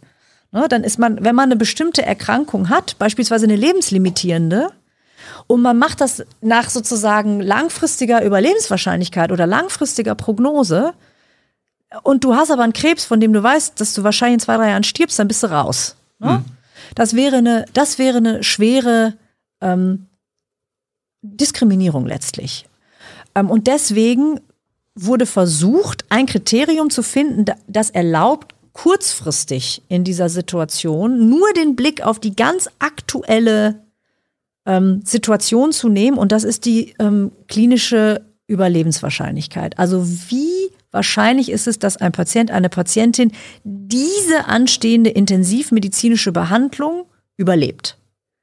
Und nicht, wie geht's dem dann in einem halben Jahr oder in zwei Jahren? Also nicht irgendwie Gesamtprognose, sondern einfach nur, wie wahrscheinlich ist es, dass diese Person das jetzt überlebt. Aber wie, wie können die das herausfinden? Da gibt's Ja, da gibst du dann auch wieder, ach hier, also diese 80-jährige Oma, da ist es einfach äh, unwahrscheinlicher, dass die die Intensivbeatmung Ja, aber nicht bei jeder 80-jährigen Ah, ja. Oma. Das ist, das wird eben nicht nach Alter gemacht, sondern da gibt es klinische Scores. Da kenne ich mich jetzt auch nur in Ansätzen aus, ähm, die sich sozusagen zum Beispiel Ge Gebrechlichkeit angucken. Da ist das Alter nicht als Kriterium drin, sondern das korreliert natürlich. Ja, natürlich ist es so, dass mehr 80-Jährige in diesem Gebrechlichkeitsscore, der sich so verschiedene ähm, Faktoren anguckt, ähm, sozusagen schlechter abschneiden. Das ist völlig klar. Aber es gibt eben auch super fitte 80-Jährige, die dann gut abschneiden. Und das ist wichtig, damit es keine Altersdiskriminierung ist zum Das Beispiel. heißt, es gibt, äh, also ich, ich kenne einige junge Leute, die sagen, ey, mir ist doch das mit Triage auch egal, ich bin jung, die werden mich auf jeden Fall retten, weil ich jung bin. Das ist eigentlich jetzt pauschal falsch. Ja. Also wahrscheinlich, also es ist tatsächlich so, das weiß jeder Mediziner, aber das kann man sich auch mit dem gesunden Menschenverstand sagen, dass im Schnitt junge Menschen natürlich eine höhere Wahrscheinlichkeit haben, eine intensivmedizinische Maßnahme zum Beispiel zu überleben. Aber wir haben Fälle gesehen, wo Covid derart reingefahren ist, die, ich meine, da sind junge Leute dran gestorben, die waren auf Intensiv und konnten, da gab's genug Kapazität und die konnten nicht gerettet werden, die sind gestorben. Also es gibt auch Leute, die aus voller Gesundheit so krank werden an dieser verdammten Erkrankung, dass sie dann in diesem Gebrechlichkeitsscore, und es gibt noch verschiedene Scores, aber dass sie dann wirklich super schlecht abschneiden. Schlechter als zum Beispiel jemand, der 80 ist. Also es, deswegen halte ich das, das ist auch umstritten, muss man sich klar machen, weil das nämlich nicht, das ist ein anderes Kriterium als das, was wir normalerweise einsetzen. Normalerweise sagen wir, derjenige kriegt die Behandlung, der sie am meisten braucht. Das machen wir dann in dieser Situation nicht mehr, weil das oft bedeuten würde, dass Menschen diese Behandlung kriegen, die, eine ganz die sie am meisten brauchen, mhm. aber eine ganz, ganz geringe Chance haben, noch zu überleben und trotzdem vielleicht drei Wochen behandelt werden. Ja, das muss man sich klar. Das ist wirklich krass. Das stellt das um auf, wem kann ich hier am meisten helfen? Wen kann man hier noch retten mit einer, mit einer, wen kann man hier mit einer guten Wahrscheinlichkeit retten? Das ist für alle, die Medizin machen, also die kriegen Gänsehaut, wenn sie über solche Sachen reden, insbesondere diejenigen, die eventuell da tatsächlich irgendwann am Krankenbett stehen und diese Entscheidung treffen müssen. Aber ich glaube, das ist auch für jene, die sich jetzt nicht intensiv mit Medizinethik beschäftigt haben, einsichtig, dass das ganz schwierig ist, von diesem etablierten Kriterium abzuweichen. Ich gebe einfach dem, der es am meisten braucht, die Behandlung, ja. zu ich gucke bei diesen vielen, die die Behandlung brauchen, denen ich sie nicht allen geben kann, dass ich sie denen gebe, die die am ehesten überleben. Ja, das ist furchtbar. Ganz furchtbar. Und deswegen kann ich nur noch mal sagen, es ist wirklich wichtig, dass wir nicht in diese Situation kommen. Ich, ich, ich, also ich bete nicht viel, aber ich hoffe wirklich, dass wir da nicht hinkommen. Also mit einem sozialen Status? Der spielt überhaupt keine Rolle. Also wenn irgendwie, keine Ahnung, Charité ist jetzt diese Triage-Situation und Angela Merkel wird eingeliefert, dann wird jetzt nicht gesagt, das ist die Kanzlerin, die müssen wir retten, sondern. Also das ist ein Extrembeispiel. Lass mich das ein bisschen anschaulicher machen. Viel, viel häufiger ist das so, dass es, ähm, dass du Menschen hast, also wir wissen, dass Menschen sehr stark erkranken da gibt es einfach statistische Daten inzwischen, ähm, die beispielsweise obdachlos sind ähm, oder die aus ganz beengten Unterkünften kommen und irrsinnig hohe Viruslast mitgekriegt haben. Die haben sehr, sehr schwere Verläufe. Und es dürfte einfach nicht sein, dass ein Mensch, der jetzt sozusagen obdachlos ist oder der ähm, aus einer Asylbewerberunterkunft kommt oder aus dem Fleischzerlegungsbetrieb äh, und da in einer Unterkunft gewohnt hat, dass man sagt, nee, tut mir leid, also du jetzt nicht das darf kein, spielt auch keine Rolle. Also das habe ich selber so häufig, weil ich ja, also ich habe immer gesagt, noch einen kleinen Fuß in der klinischen Praxis. Ich mhm. mache klinische Ethikberatung. Also ich bin auch seit vielen Jahren immer noch ein bisschen in der Klinik. Ähm, und ich habe das so oft mit, das spielt wirklich keine Rolle. Angela Merkel ist ein absoluter Extremfall, der das sozusagen so auf die Spitze treibt. Ähm, aber sagen wir, ethisch betrachtet ist auch Angela Merkel ein Mensch, bei dem dann geguckt wird, wie ist die Aussicht. Aber ich glaube, ähm, wenn man wüsste, dass es Angela Merkel, die da liegt, da wird man sich schon besondere Mühe geben. Aber sie hätte, also rein ethisch betrachtet, hätte sie kein Vorrecht vor anderen.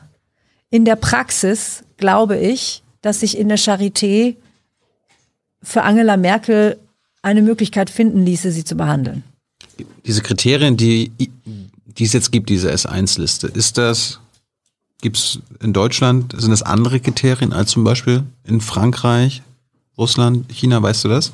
Es gibt Unterschiede. Ich habe das ganz ehrlich, ist auch mal eine Zeitfrage, nicht im Detail studiert. Ähm, ich weiß, dass es Unterschiede gibt. Ähm, dass es manche äh, Fachgesellschaften gibt, die ähm, anders verfahren. Also was ich gehört habe, das habe ich auch nicht selber nachprüfen können, ist, dass beispielsweise in der Schweiz ein, ähm, ein, ein Vorschlag, wie gesagt, ich habe es nicht selber nachgeprüft, aber da wird es zum Beispiel so geregelt, dass bestimmte ähm, intensivmedizinische Maßnahmen einfach für niemanden mehr angeboten werden. Ab einer bestimmten Überlastung. Oh. Also wird zum Beispiel nicht mehr reanimiert. Da wird nicht, also da wird einfach, egal wie sozusagen, wie, wie die, unmittelbare Erfolgsaussicht ist, es wird einfach, das wird einfach komplett nicht mehr gemacht. Das ist was, was wir nicht machen. Ähm, ich weiß auch, dass es, ich weiß nicht, ob es immer noch so ist, aber es hat eben ähm, in den vergangenen Monaten, also in der ersten Welle, ähm, hat es Empfehlungen gegeben, die das Alter berücksichtigt haben. Und in der Praxis gibt es auch, also äh, jetzt mal unabhängig davon, was auf Papier stand, scheint es in der Praxis so gewesen zu sein, dass in einigen Ländern tatsächlich nach Alter ausgeschlossen wurde. Ich weiß nicht, äh, hast du letzte Woche mitbekommen, dass es in Sachsen Triage gegeben haben soll? War das das wirklich? Und das weiß ich nicht. Ich weiß es nicht. Also ich, ich kenne es auch nur, ich kenne nur die Medienberichte. Mhm. Ähm, was ich daraus lese, ist, dass es, ob da nun sozusagen im strengen Sinne in dieser Art und Weise triagiert wurde oder nicht, ganz offenkundig sind wir extrem knapp davor und sind in einer extrem, gerade in Sachsen, sind die, offensichtlich ist das Gesundheitssystem da wirklich ganz kurz das, ich, kann, ich kann das nicht beurteilen, das weiß ich nicht. Ne, ich habe da keine besonderen Informationen, die andere nicht, ähm, die sozusagen öffentlich nicht verfügbar wären. Aber ich lese daraus, auch aus diesem war es das jetzt oder war es das nicht, dass es jedenfalls verdammt nah dran ist. Ja. ist viel zu nah für meinen Geschmack. Werdet ihr euch zum Beispiel nächstes Jahr, wenn wir vielleicht die Krise, diese, also die Pandemie weitestgehend hinter uns gelassen haben, äh, als Ethikrat zum Beispiel mit dem Gesundheitssystem beschäftigen, das quasi dazu geführt hat, dass wir jetzt auch entweder kurz davor äh, sind zu triagieren oder äh, sogar schon drinstecken? Also, also, äh, also es ist schwer für mich zu sagen, was wir machen Ursachenforschung werden. quasi im Sinne von, ja, alles zu viel profitorientiert, kommt davon, dass wir zu wenige Ärzte, Ärztinnen, Pfleger und Pflegerinnen haben. Also wir haben ja im europäischen Vergleich mit am meisten, muss man noch dazu sagen. Ähm, na gut, die, die, anderen europäischen haben wir ja teilweise mit runtergewirtschaftet, aber wir bleiben jetzt mal in Deutschland. Wir wollen ja nicht politisch werden, aber du weißt, was ich meine. Es ist relativ schwierig für mich jetzt zu antizipieren, was wir da genau aufspießen werden. Ähm ich meine, man, man könnte ja auf die Idee kommen zu sagen, weil wir kurz davor sind zu triagieren oder schon drinstecken, haben wir ein unethisches Gesundheitssystem. Das würde ich so nicht formulieren, weil wir in einer Pandemie sind. Also wenn, dann müssen wir äh, nach hinten gucken und sagen, wann haben wir wo wie an den Pandemieschrauben oder wann haben wir, und auch wir als Bürger, ja, also nicht nur die Politik, das Gesundheitssystem, sondern auch wir alle als Bürger und als Gesellschaft, ähm, wo sind, wo, wo haben wir es nicht geschafft, eine Situation zu vermeiden, dass wir so viele schwer Erkrankte haben, die wir in dieser Art und Weise äh, behandeln müssen? Das ist die eine Frage. Und die andere Frage ist, deine Frage, wie war das Gesundheitssystem aufgestellt? Und da ist zum Beispiel eben, das ist ja in aller Munde, dass gar nicht so sehr die Maschinen das Problem sind und die Betten als solche, sondern vor allem die Pflegerinnen mhm. und Pfleger, die das versorgen müssen und die seit Monaten wirklich einfach am Rande arbeiten. Schon vorher eigentlich, ne? Ja, immer schon eigentlich, genau. Wir haben jetzt gerade äh, mit dem Ethikrat eine Ad-Hoc-Empfehlung ähm, ähm, publiziert. Was ist heute für ein Tag? Dienstag. Freitag letzte Woche. Ähm, zur Situation in der Pandemie in der Langzeitpflege, wo einer unserer klaren Appelle war, äh, also das hat ein Kollege auch sehr deutlich formuliert, ähm, dass die Pflege da eben, dass wir das wissen, dass seit vielen Jahren darüber diskutiert wird, dass ähm, die Pflege da nicht gut genug Aber die Systemfrage ist. stellt ihr denn nicht? Was heißt die Systemfrage? Im Sinne von, wir bauen ein anderes System, wenn dieses System die Situation jetzt herbeigeführt hat. Was meinst du damit genau? Ja, das, äh, unser Pflegesystem ist überlastet, dass ihr jetzt gleich sagt, okay, es hat sich jetzt auch in der Krise nicht bewährt oder kann sich nicht bewähren. Wir sollten vielleicht grundsätzlich an ein anderes denken. Also wir haben schon relativ grundsätzliche Sachen formuliert. Ähm, ist auch nicht das erste Mal, dass wir was zur Pflege gesagt haben. Wir haben auch noch eine Stellungnahme in der letzten ähm, äh, Ratsperiode ähm, zu Robotik in der Pflege formuliert. Das ist ja auch so ein Thema. Also da sozusagen der könnte man Robotik einsetzen, um Pflege zu ersetzen mhm. Oder und oder ähm, Pflegearbeit zu erleichtern oder zu ergänzen, also positiv und negativ gewendet.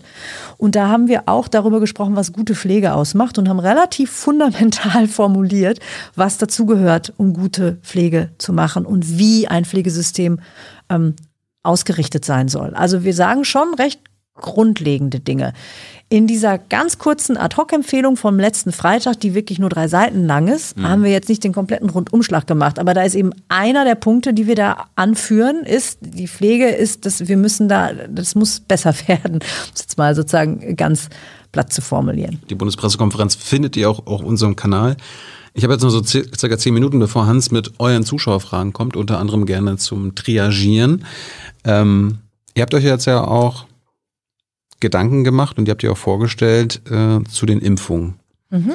Wer da wann rankommen soll. Mhm.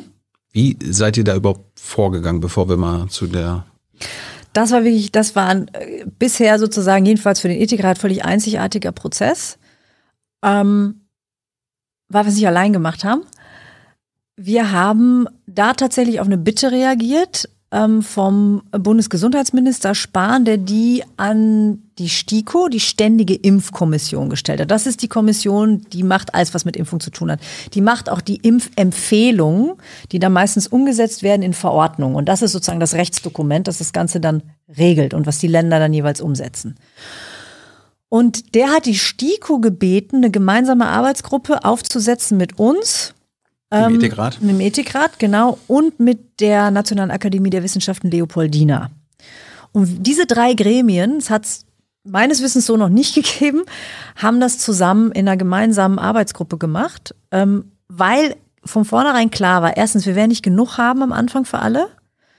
Und das kann man nicht nur technisch-medizinisch entscheiden, das sind ethische und rechtliche Fragen. Wer da warum zuerst oder zuletzt oder wann auch immer zum reagieren im Grunde so. Das ist im, ja, das ist auch eine Frage der Priorisierung. Ja. Ne? Also das sind auch Verteilungsfragen, Verteilungsgerechtigkeitsfragen. Ich sage nur mein Magister. Brandaktuell. Mhm. Ähm, leider. Und das haben wir gemeinsam bearbeitet. Ähm, da haben wir ein Positionspapier formuliert in dieser gemeinsamen Arbeitsgruppe was auch eine Herausforderung für die Gremien war, weil man so irgendwie so, ähm, wie machen wir das denn jetzt? Wer muss denn da jetzt wie zustimmen und so? Wir haben es dann auch als Rat, als deutscher Ethikrat nochmal einstimmig verabschiedet, was wirklich, das war nicht verpflichtend. So, wir hätten das auch nur in dieser Arbeitsgruppe machen können. Das war sozusagen das Mandat, das der Rat dieser Arbeitsgruppe erteilt hat. Aber wir haben es auch nochmal als Ratspapier tatsächlich durchgekaut ähm, und haben dann dieses, dieses Positionspapier veröffentlicht Anfang November. Und das hat den ethischen Rahmen vorgegeben, auf den aufbauend dann die STIKO ähm, die Impfempfehlung gemacht hat. Und die haben ja diese Priorisierung dann so ein bisschen feinkörnig, haben das unterlegt mit der ganzen Evidenz, haben die ganze Literatur gewälzt und so weiter und so fort. Und das wiederum ähm, wurde dann, ähm, ist die Grundlage gewesen für die Verordnung, die jetzt vor fünf Tagen oder so mhm tatsächlich dann unterzeichnet wurde. Wie, wie, wie seid ihr da vorgegangen? Also jetzt ist in der ersten Gruppe, also die als allererstes geimpft werden sollen, sind ja die über 80-Jährigen und die, glaube ich, auch die systemrelevanten Berufe wie Ärzte, Pflege. Genau, ich sag's mal ganz kurz. Also wir haben gesagt, es müssen diejenigen Priorität haben, die das höchste, die die höchste Gefahr haben, schwer zu erkranken oder zu sterben. Oder die sich selbst der Gefahr aussetzen, zu erkranken und wiederum eine Gefahr für andere sein können weil sie mit Vulnerablen arbeiten. Also sozusagen diese Risiken. Ähm, entweder weil jemand einfach selbst die Risiken hat oder weil er sich Risiken aussetzt oder weil er Risiken für andere darstellt. Darum die ganz Alten und Ärzte. Genau, und dann haben wir, das, da gibt es bestimmte ethische und rechtliche Kriterien, die wir durchgeixt sind, die uns das sozusagen vorgegeben haben. Und dann haben wir uns die Evidenz dazu angeguckt und die Evidenz ist tatsächlich, dass es mit es gibt bestimmte Gruppen, die wirklich mehrhundertfach erhöhte Risiken haben, schwer zu erkranken oder zu sterben. Und da war klar, die sind auf jeden Fall in der obersten Priorität. Und dann haben wir, mussten wir der STIKO sagen, STIKO, jetzt x das mal durch.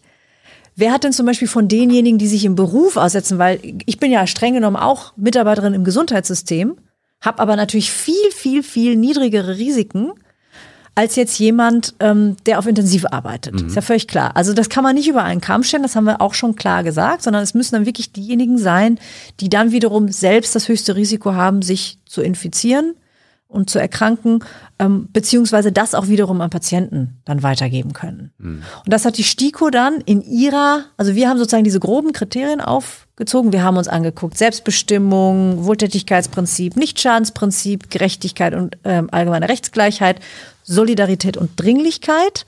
Und die haben wir sozusagen durchgeixt, gemeinsam analysiert, kann man sich auch angucken, ist auch alles online, wie wir das gemacht haben, welche Aspekte wir da sozusagen ähm, zusammengerührt haben für diesen Rahmen, aus dem das dann rauskam. Und das hat in diesem Fall, das ist weiß Gott nicht immer so, wirklich zusammengepasst, tatsächlich auch mit der Evidenz. Ähm, und zwar auch mit Blick auf das, was sozusagen wir jetzt, was du die Leute auf der, also wenn du Leute auf der Straße fragst, was sie jetzt tun sollen, ja, so der Common Sense, dann sagt ihr, naja, schütz halt diejenigen, die irgendwie am, die am schnellsten sterben, die, die am, am, am meisten krank werden, die am meisten sozusagen ins Gesundheitssystem gehen und schützt die, die sich um die kümmern. Und dann schützt noch diejenigen, die sich im Beruf irgendwie besonderen Risiken für uns alle aussetzen. Das trifft also auch noch so ein Common Sense. Also da passt die, Empirie, die ethische Theorie und die ethische und rechtliche Theorie passt mit der Empirie, passt mit dem Common Sense zusammen. Und deswegen haben wir da auch eine relativ hohe, also es gibt Befragungen, die haben wir nicht selber gemacht, aber die haben wir natürlich freudig zur Kenntnis genommen, dass weit über 90 Prozent das sozusagen im Groben unterstützen. Gab es irgendwo, wo der Common Sense nicht angebracht war? Oder habt ihr, euch, habt, dann- habt, ihr euch irgendwo gestritten auch? Also wir haben uns, wir haben uns, wir haben uns um jedes Wort gestritten natürlich, wie sich das gehört für solche, ähm, äh, für so eine Zusammenrauferei. Aber da geht es ja darum, das zu schärfen und wirklich sicherzustellen, dass wir es dass wir's präzise erfassen. Aber diese groben Prioritäten haben uns überhaupt nicht drum gestritten. Es Streit ging dann los, da waren wir schon fertig mit der Arbeit, ähm, als zuerst die STIKO dann sozusagen gezeigt hat, was das tatsächlich heißt, wenn man das jetzt in die Praxis umsetzt. Und dann natürlich auch, als es jetzt in die Verordnung gegangen ist, weil dann natürlich einzelne Gruppen kommen und sagen, wieso sind wir denn nicht höher? Und die STIKO sagt dann, naja, wir haben halt geguckt, wer entspricht jetzt diesen Kriterien und ihr habt eben, also die Frage, die ich in meinen Interviews gekriegt habe, war, ähm, warum ist die Kassiererin so weit unten? Und habe ich immer, habe ich das sozusagen so erklärt, naja, die Kassiererin, die setzt sich Risiken aus, ganz klar, die ist deshalb in einer höheren Prioritätsgruppe als du und ich. Ähm, das ist auch richtig so. Aber ähm, sie hat insgesamt deutlich geringere Risiken, selbst zu erkranken oder wiederum auch andere anzustecken, als zum Beispiel die Krankenschwester, die mit Patienten arbeitet. Deswegen ist die Krankenschwester weiter oben. Das ist sozusagen, um, um mal so ein, um sowas mal plastisch zu machen. Ja, die Kassiererin hat ein erhöhtes Risiko, deswegen gehört sie auch bevorzugt geimpft, aber noch bevorzugter gehört die Krankenschwester geimpft. Um das jetzt mal an diesem Beispiel. Und so kannst du das für die ganzen Gruppen machen. Und was jetzt natürlich einfach öffentlich diskutiert, und das kann ich auch sehr gut verstehen, ähm, ist, dass eben manche sagen, also wir hätten jetzt noch ein bisschen höher gesollt, ähm, weil du kannst das nie sozusagen voll gerecht machen. Du kannst es auch nie gut machen. Du kannst es nur so gerecht wie möglich machen. Du kannst es, wenn es eine echte Knappheit gibt und du kannst es nicht allen geben, die es wollen. Und in der Situation werden wir noch eine ganze Weile sein. Dann kannst du es nur so gut wie möglich hinbauen und transparent und nachvollziehbar machen und immer wieder erklären, was, warum ist jetzt diese Reihung so und so und gleichzeitig alles dafür tun, dass möglichst schnell möglichst viele geimpft werden können, die das möchten, sodass man sozusagen in dieser Prioritätenreihe immer weiter runterrutschen kann. Zum Schluss erklär doch mal, wir haben ja meistens sehr junge Zuschauer, so zwischen 18 und 35, warum ich ja auch ganz am Ende dran sind. Weil junge Menschen, also vielleicht fange ich anders an. Es gab immer dieses Jahr, impft doch die Jungen als erstes, die haben die meisten Kontakte. Und das ist keine, das ist überhaupt kein blöder Gedanke. Das wäre ähm, tatsächlich sinnvoll, wenn, also erstens, wenn wir, als erstes muss man erstmal dafür sorgen, dass es nicht so viele Leute sterben und schwer krank werden. Das ist sozusagen einfach ähm, bestimmte ethische Prinzipien geben dir das vor. Aber natürlich könnte man sagen, dann sollte man sofort alles dafür tun, um die Pandemie möglichst einzudämmen. Das Problem ist, die Impfstoffe, und deswegen mussten wir das gemeinsam machen, konnten das nicht nur ethisch machen, sondern mussten natürlich auch wiederum mit der STIKO und der Leopoldina zusammenarbeiten. Die Daten dafür, dass diese Impfung tatsächlich auch die sogenannte Transmission, also die Übertragung, unterbricht, die sind noch gar nicht da. Wir wissen noch nicht, ob jemand, der geimpft ist, wirklich nicht ansteckend ist. Und das heißt, wir können jetzt nicht diejenigen impfen, die selbst sehr niedrige Risiken haben. Es ist bei jungen Leuten einfach so im Schnitt. 18 bis 35, also sagen wir mal, sorry, fängt bei 30 an, dass der sozusagen bei der Kurve es dann hochgeht. Aber also- also 18 bis 30, die haben wirklich, wirklich geringe, sehr insgesamt, sehr, also wenn nicht irgendwelche schweren Vorerkrankungen bestehen, sehr, sehr geringe Risiken, schwer zu erkranken ähm, und und zu sterben. Also nicht, dass sie nicht erkranken und nicht, dass es da auch Langzeit, dass es da keine Langzeitfolgen gibt oder so. Aber sozusagen die wirklich, wirklich schlimmen Verläufe. Die sind da einfach sehr selten und deswegen haben wir gesagt, man muss die schützen, die die haben. Und sollten wir richtig belastbare Daten kriegen zur Transmission, dann kann man nochmal nachjustieren. Ähm, aber ehrlich gesagt gehe ich davon aus, der größte Impact auf die Pandemie im Moment ist zu gucken, dass wir die schweren Fälle runterkriegen, dass nicht so viele Leute sterben und dass das Gesundheitssystem nicht überlastet ist. Deswegen glaube ich, würde auch eine Nachjustierung da erstmal noch nicht so viel verändern. Ähm, das ist ein lebendes Dokument, sollte man wissen. Also die STIKO wird kontinuierlich das überarbeiten. Das ist alles nicht in Stein gemeißelt, ist auch richtig so. Es kommen ja auch noch andere Impfstoffe, die haben vielleicht andere Eigenschaften. Ähm, also da müssen wir dranbleiben. Alena, vielen, vielen Dank für deine Zeit. Ähm, Hans kommt jetzt noch mit den Publikumsfragen. Ich würde mir wünschen, wenn wir vielleicht in einem Jahr nochmal reden. Ich habe noch viele andere medizinethische Themen, die jetzt gar nicht so pandemiespezifisch sind. Wenn du Lust hast. Sehr gerne. Dann Danke für deine Zeit. Ihr wisst, wie ihr Jung und Alt unterstützen könnt. Läuft nachher im Abspann. Und Hans kommt jetzt. Hallo. Hallo. Äh, Viertelstunde hast du noch, richtig? Mhm. Okay.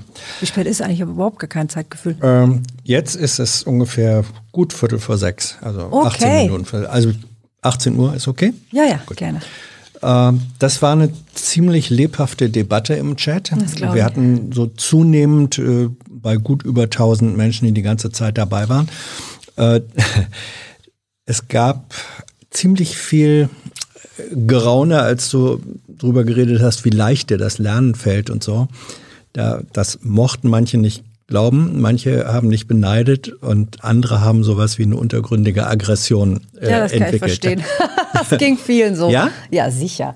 Wieso? Ich habe also ich habe darüber auch öffentlich glaube ich noch nie so offen gesprochen. Mhm. Ich, ich, ich glaube, man sollte es ich finde es schwierig, wenn man sagt, ich bin klug. Nee, ich finde es schwierig, wenn man wenn man nicht auch die Vorteile, die man hat, Mhm. die einem sozusagen das Leben mitgegeben hat, benennt. Das ist ein Privileg, das ist sozusagen eine Privilegierung, wenn mhm. einem das leicht fällt. Und andere müssen härter, mussten härter arbeiten. Ich habe auch sauhart gearbeitet, ja, also das ist keine Frage. Aber es sind mir einfach bestimmte Dinge leichter gefallen. Das ist ein Vorteil und ich finde, den sollte man dann transparent benennen. Das soll nicht Arroganz sein, das soll kein Eigenlob sein, sondern im Gegenteil, das ist mehr dieses bestimmte Dinge, für die andere sehr viel mehr arbeiten mussten, die sind mir einfach leicht gefallen und haben mir Spaß gemacht. Und das hat es mir leichter gemacht. und das, wo du jetzt sagst, soll jetzt nicht arrogant sein, manche, manche fanden das, äh, sagt sie, oh Gott, wie die arrogant da sitzen. Ich weiß, ne? das ist, das Kennst ist, du? Ja, natürlich. Ja. Gut, äh, eine direkt daran anschließende Frage bezieht sich dann auf die Arbeit des Ethikrates. Welche Rolle spielen Empathie und Mitgefühl bei der Arbeit im Ethikrat? Uh, das ist eine gute Frage. Also wir reden nie über, fast nie über Einzelfälle natürlich, mhm. ne? Ähm, sondern wir sprechen recht abstrakt über die Dinge. Also nicht über einzelne Menschen oder einzelne Schicksale. Seid ihr Technokraten der Ethik? Nein, aber wir, ich wollte gerade weitersprechen, mhm. wir haben natürlich auch Anhörungen, wo zum Beispiel Patientenorganisationen kommen. Ähm, und uns einfach berichten, warum das Thema für sie wichtig ist oder warum sie eine bestimmte Position einer anderen Position vorziehen. Ähm, und das ist schon oft sehr eindrücklich und hat auch einen ziemlichen Effekt auf unsere Diskussion in der Vergangenheit gehabt. Deswegen würde ich sagen, das ist sicher nicht unser Ausgangspunkt. Und es ist sicherlich auch so, dass die Basis unserer Arbeit vornehmlich eine abstrakte und theoretische ist. Aber wir, hoffe ich jedenfalls, ähm, ich hoffe, dass es uns schon auch gelingt, über diese Anhörung und das Einbeziehen von relativ vielen Stimmen, die ganz konkret betroffen sind von den Themen, über die wir reden, dass ähm, wir nicht empathiefrei sind ähm, und dass auch ähm, emotionale Aspekte aufgegriffen werden und eine Rolle spielen in unserer Arbeit. Benachbarte Basisfrage sozusagen zur Arbeit des Ethikrates. Woraus leitet der Ethikrat seine eigene Ethik ab? Hm. Ähm, aus dem aus den Stimmen der Mitglieder. Also das ist, wir haben keine Ratsethik, sondern mhm. die entwickeln wir gemeinsam. Und das heißt, die verschiedenen Perspektiven, die da zusammenkommen und die verschiedenen Perspektiven, die wir uns reinholen, äh, eben über Anhörungen und über öffentliche Veranstaltungen und auch über Zuschriften, die wir kriegen ähm, ähm, und über die Interaktion. Also wir haben jetzt relativ viele öffentliche Veranstaltungen gehabt, wo es einen Live-Chat gab, ähm, wo man Fragen auch noch ein, einbringen konnte.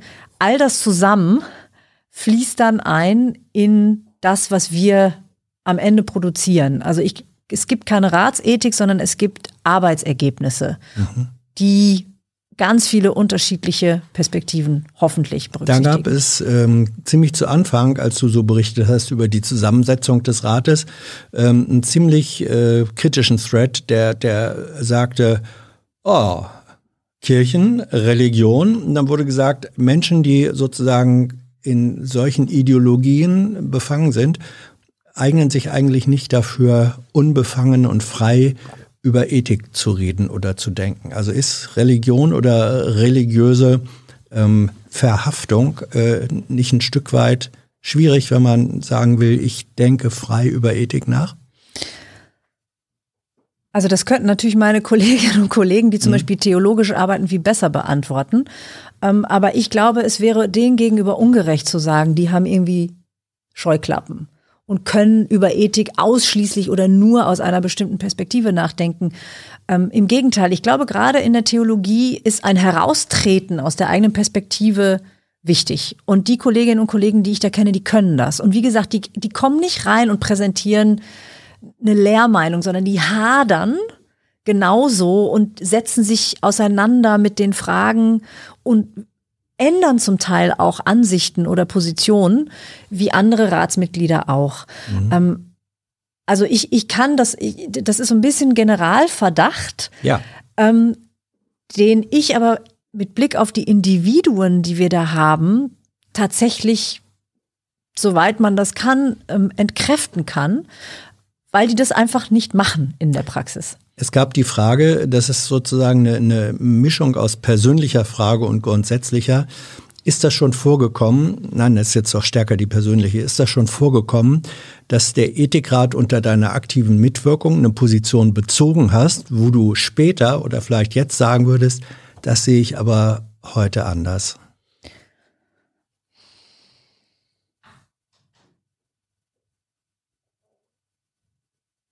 Also ich ich, ich habe relativ, ich habe persönlich relativ, würde ich mal sagen, moderate Positionen.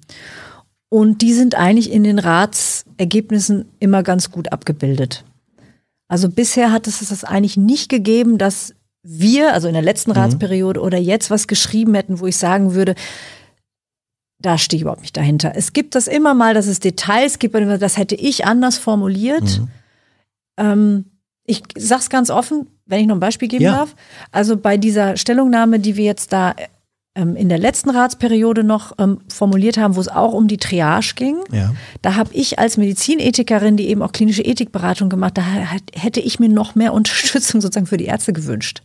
Das ist nicht drin gewesen. Also da haben mhm. wir unheimlich gerungen um die Stelle. Das hätte ich anders geschrieben. Wie hättest du es geschrieben? Also ich hätte da noch sehr viel stärker betont, in was für eine unmögliche Situation Medizinerinnen und Mediziner da kommen und dass die einfach, dass wir denen als Gesellschaft irgendwas an die Hand geben müssen und dass das wahnsinnig wichtig ist ist, dass es so etwas gibt, wie Aber diese ein Empfehlung. Gesetz soll es nicht sein, weil die Frage war auch, was äh, dann konkret, ähm, warum eigentlich dann kein Triagegesetz?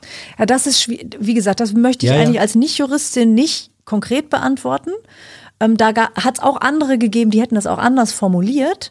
Ähm, ich finde das sehr überzeugend dass wir nicht von Staatswesen sozusagen materiale, es kann schon irgendeinen staatlichen Rahmen geben, mhm. aber die materialen Kriterien, also Überlebenswahrscheinlichkeit, Dringlichkeit, was auch immer, das kann nicht der Staat machen, weil dann würde er wirklich in diese Abwägung kommen. Das finde ich sehr, sehr nachvollziehbar. Aber ich glaube, wenn ich das alleine geschrieben hätte, hätte ich sehr viel stärker noch darauf hingewirkt, dass so etwas wie diese ähm, Empfehlung der Fachgesellschaften mhm. wahnsinnig wichtig ist. Und das steht da so nicht drin. Und ich würde auch nicht sagen, die muss es jetzt unbedingt sein. Aber dass es nachvollziehbare mhm. Kriterien gibt, finde ich extrem wichtig. Es wurde gefragt, ob der Ethikrat äh, sich mit der Äußerung von Wolfgang Schäuble äh, beschäftigt hat. Im Frühjahr hat er in einem Interview äh, erklärt, diese Position, äh, alles müsse zurücktreten vor dem Schutz des Lebens, die könne ab, so absolut auch nicht gelten. Das ist richtig, das steht bei uns fast wortwörtlich Eben. drin. Wir haben exakt fast dasselbe gesagt wie Wolfgang Schäuble, habe ich auch nachher in einem Interview ja. gesagt.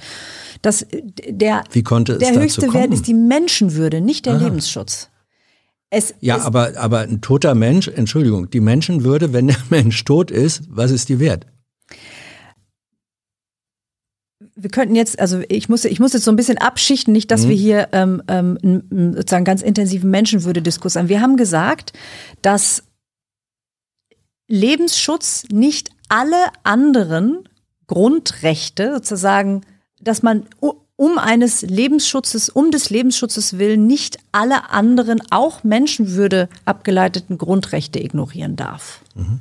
Dass man das nicht darf, sondern dass die auch wichtig sind.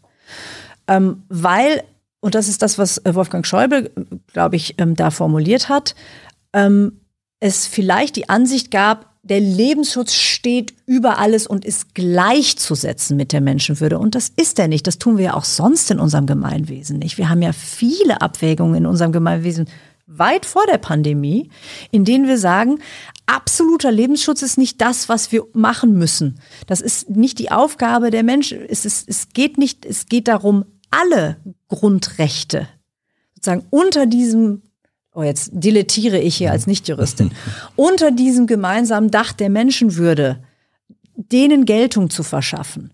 Und der Lebensschutz ist eins, ganz klar eins der absolut zentralen und wichtigen, aber nicht das einzige. Ja, aber mit, also ich will das auch nicht weiter vertiefen, nur letzte Randbemerkung, ähm, die Todesstrafe ist in Deutschland unter anderem genau mit dem Argument nicht zulässig, dass man sagt, wir dürfen sozusagen nicht das Leben des äh, anderen und das ist dann eben final beenden. Aber äh, da müssten wir jetzt eigentlich in ja, eine Diskussion eintreten, ja. aber das okay. machen wir ein andermal. Ja, ähm, Silas Pohl möchte wissen, äh, wie, findest, wie findest du es, dass deine oder eure Arbeit am Ende vielleicht gar nichts bewirkt? Sollte festgelegt werden, uh. wie die Politik äh, mit Ergebnissen eurer Arbeit umgeht? Uh, das finde ich ganz, ist eine äh, vor allem dieser Nachsatz ist eine spannende Frage. Ähm, das ist eine häufige Frage, wichtige Frage.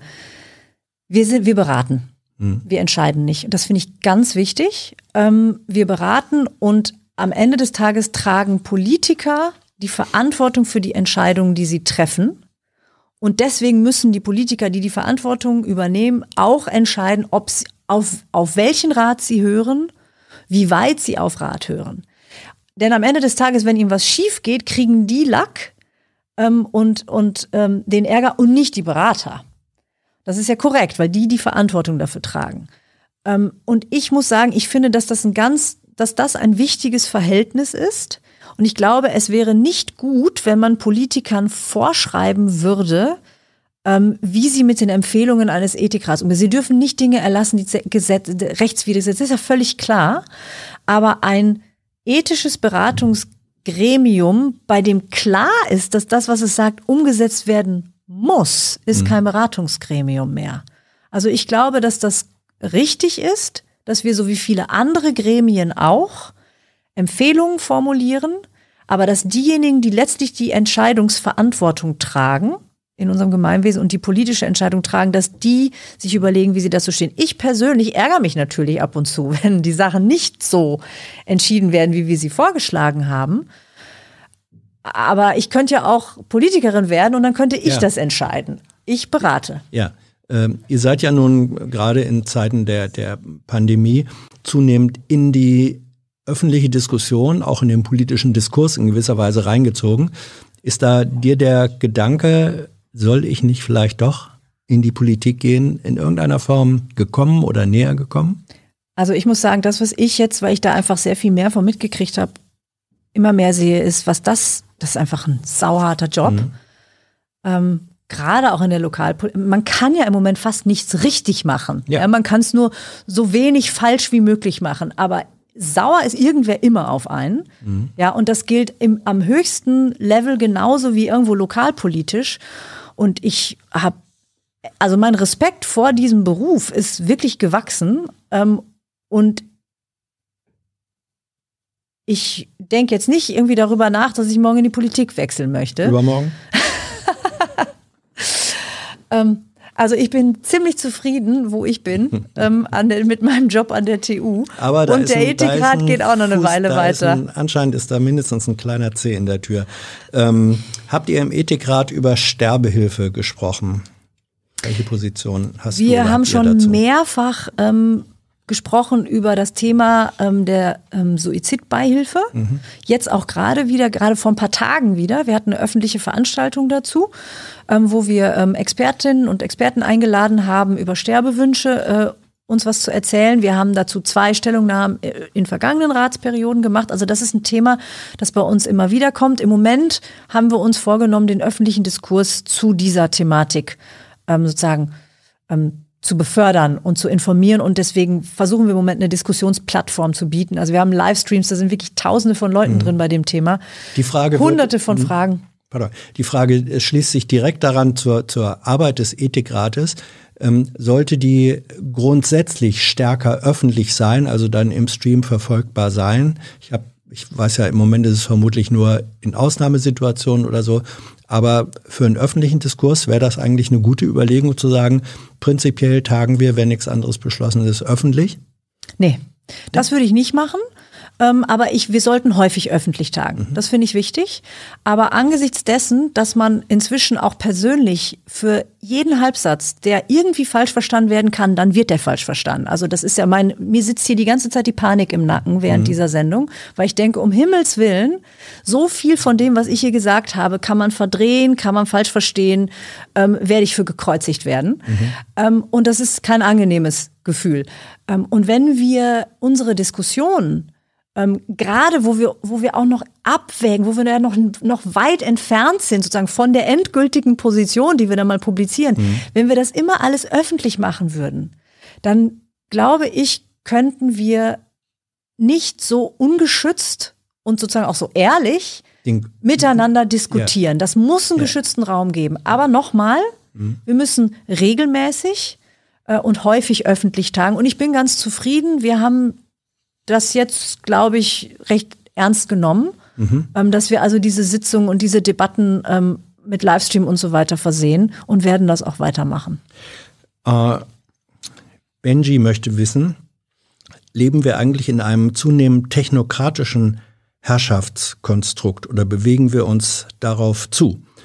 Äh, Technologie nimmt, entwickelt sich exponentiell und was bedeutet das für Entscheidungsstrukturen? Puh, Ui, das ist eine ganz, das ist eine Frage, die kann man in ganz verschiedener Hinsicht verstehen. Also meint er damit, dass zum Beispiel Algorithmen äh, in Entscheidungskontexte immer stärker eindringen oder meint er damit eher sowas wie ähm, wir sind alle sehr technologieorientiert? Ich glaube, er meinte es. Ich glaube, er meinte es eher im Sinne, ähm, dass die Technokratie tatsächlich zur herrschenden Dimension, zum herrschenden Kriterium von Politik wird. Also es gibt ja sowas wie auch die Vorstellung von Technokraten, äh, Kabinetten und Herrschaften, wo dann die, die Algorithmen wiederum eine Rolle spielen.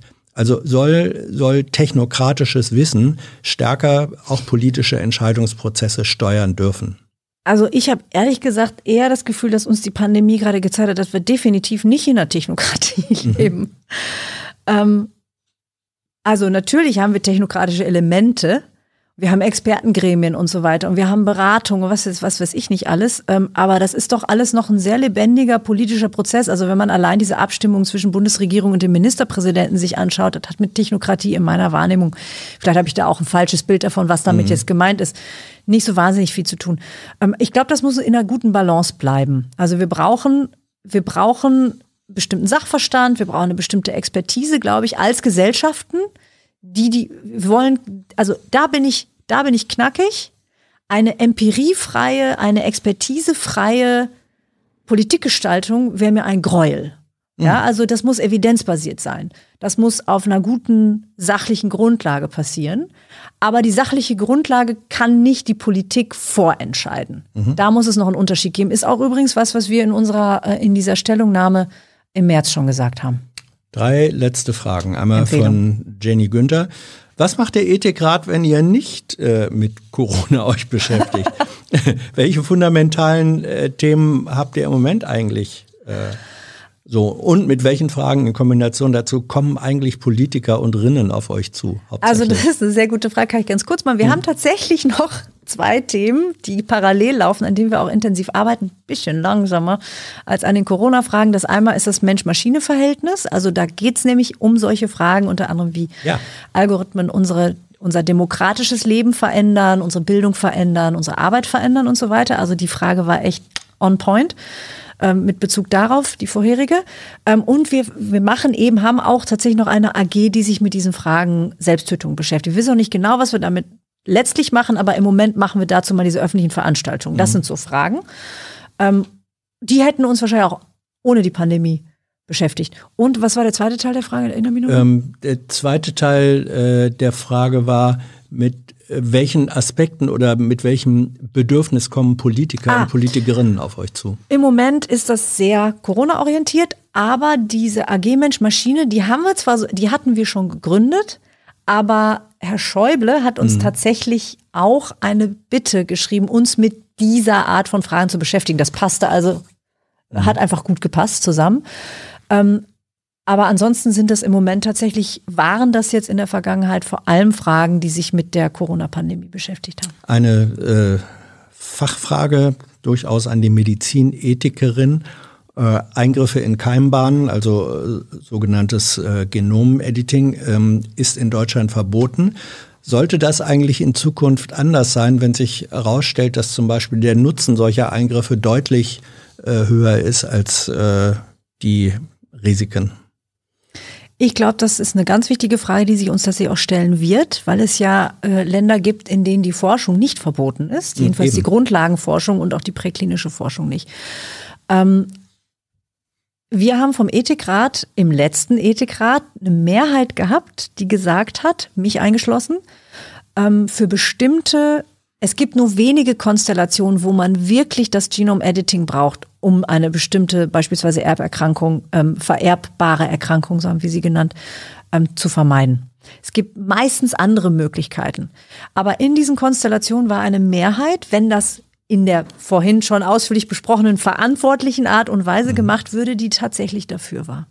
Also das ist sozusagen eine, eine mhm. äh, ein bisschen um die Ecke, aber eine ja. Antwort darauf. Ja, und ähm die letzte Frage. Nico möchte wissen, wenn man weder Zeit noch Geld hat, Philosophie zu studieren und, schrieb er dann 100 Kilometer von der nächsten Uni entfernt äh, wohnt, wie eignet man sich eigentlich philosophisches Wissen an? Also Nico ist offenbar getriggert durch das, was du hier erzählt hast.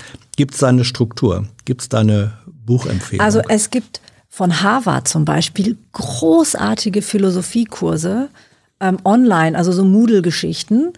Ähm, äh, und und ähm, also, also so riesige Kurse, die man, es gibt irrsinnig viel zu Philosophie, tolle Formate, es gibt Podcasts, ähm, viele, viele Universitäten veröffentlichen auch Vorlesungen. Ähm, also da kann man sich, da kann man sich tatsächlich einiges aneignen. Mhm. Ähm, wie gesagt, mir fällt als erstes Harvard ein, weil die berühmt geworden sind für bestimmte Kurse, die sie öffentlich ähm, gemacht haben. Einer Gibt's ist Justice Buch? von mhm. Michael Sandel. Okay. Ganz, ganz berühmter Kurs, einer der berühmtesten Philosophiekurse überhaupt. Ähm, viele, viele spannende Fragen, toller Philosoph. Ähm, und das ist zum Beispiel ein Kurs, den man einfach so online besuchen kann. Gibt es ein Buch, das du für Menschen empfehlen würdest, die sagen, ich will jetzt endlich in dieses Neuland der Philosophie einsteigen? Es gibt eine Philosophiegeschichte aus dem Surkamp Verlag, die ist zweibändig, die ist rot und das sind skandinavische Autoren. Mhm. Ähm, und die ist großartig. Die fand ich immer ganz super, weil die sehr anschaut. Es war eine Philosophiegeschichte, also ist ein Fachbuch, aber lässt sich ganz traumhaft lesen. Ähm, also man muss ein bisschen sozusagen akademisch ähm, das vorgebildet Arbeiten. sein. Mhm. Es ist kein Roman, ja. ähm, aber es ist so als, als ein Lehrbuch ist das die ist ganz wunderbar. Ich hoffe, dass es die noch gibt. Mir ist ganz peinlich, dass mir jetzt gerade die Namen nicht einfallen. Es sind zwei skandinavische Autoren. wir so liefern das nach, das kennen wir. Meine, meine Buchumschläge waren rot damals und das hatte bei mir wirklich äh, Eselsohren und war komplett von oben bis unten durchgemarkert. Das ist ein tolles Buch. Alena, danke für deinen Besuch. Und, äh, Sehr gerne. Danke für das Gespräch. Denke, das war nicht das letzte Mal, dass wir dich hier äh, erlebt haben. Dieses Format, ihr Lieben, gibt es nur, das wisst ihr, durch eure Unterstützung. Und äh, Wer noch nicht weiß, was er wem zu Weihnachten schenken äh, soll, auch das ist eine Möglichkeit. Ähm, in einer knappen Stunde geht es hier weiter mit der sogenannten Hans-Jessen-Show, die keine Show ist, sondern der Versuch, mit euch ins Gespräch zu kommen. Wer dabei sein möchte, ist herzlich eingeladen. Danke und tschüss. Tschüss.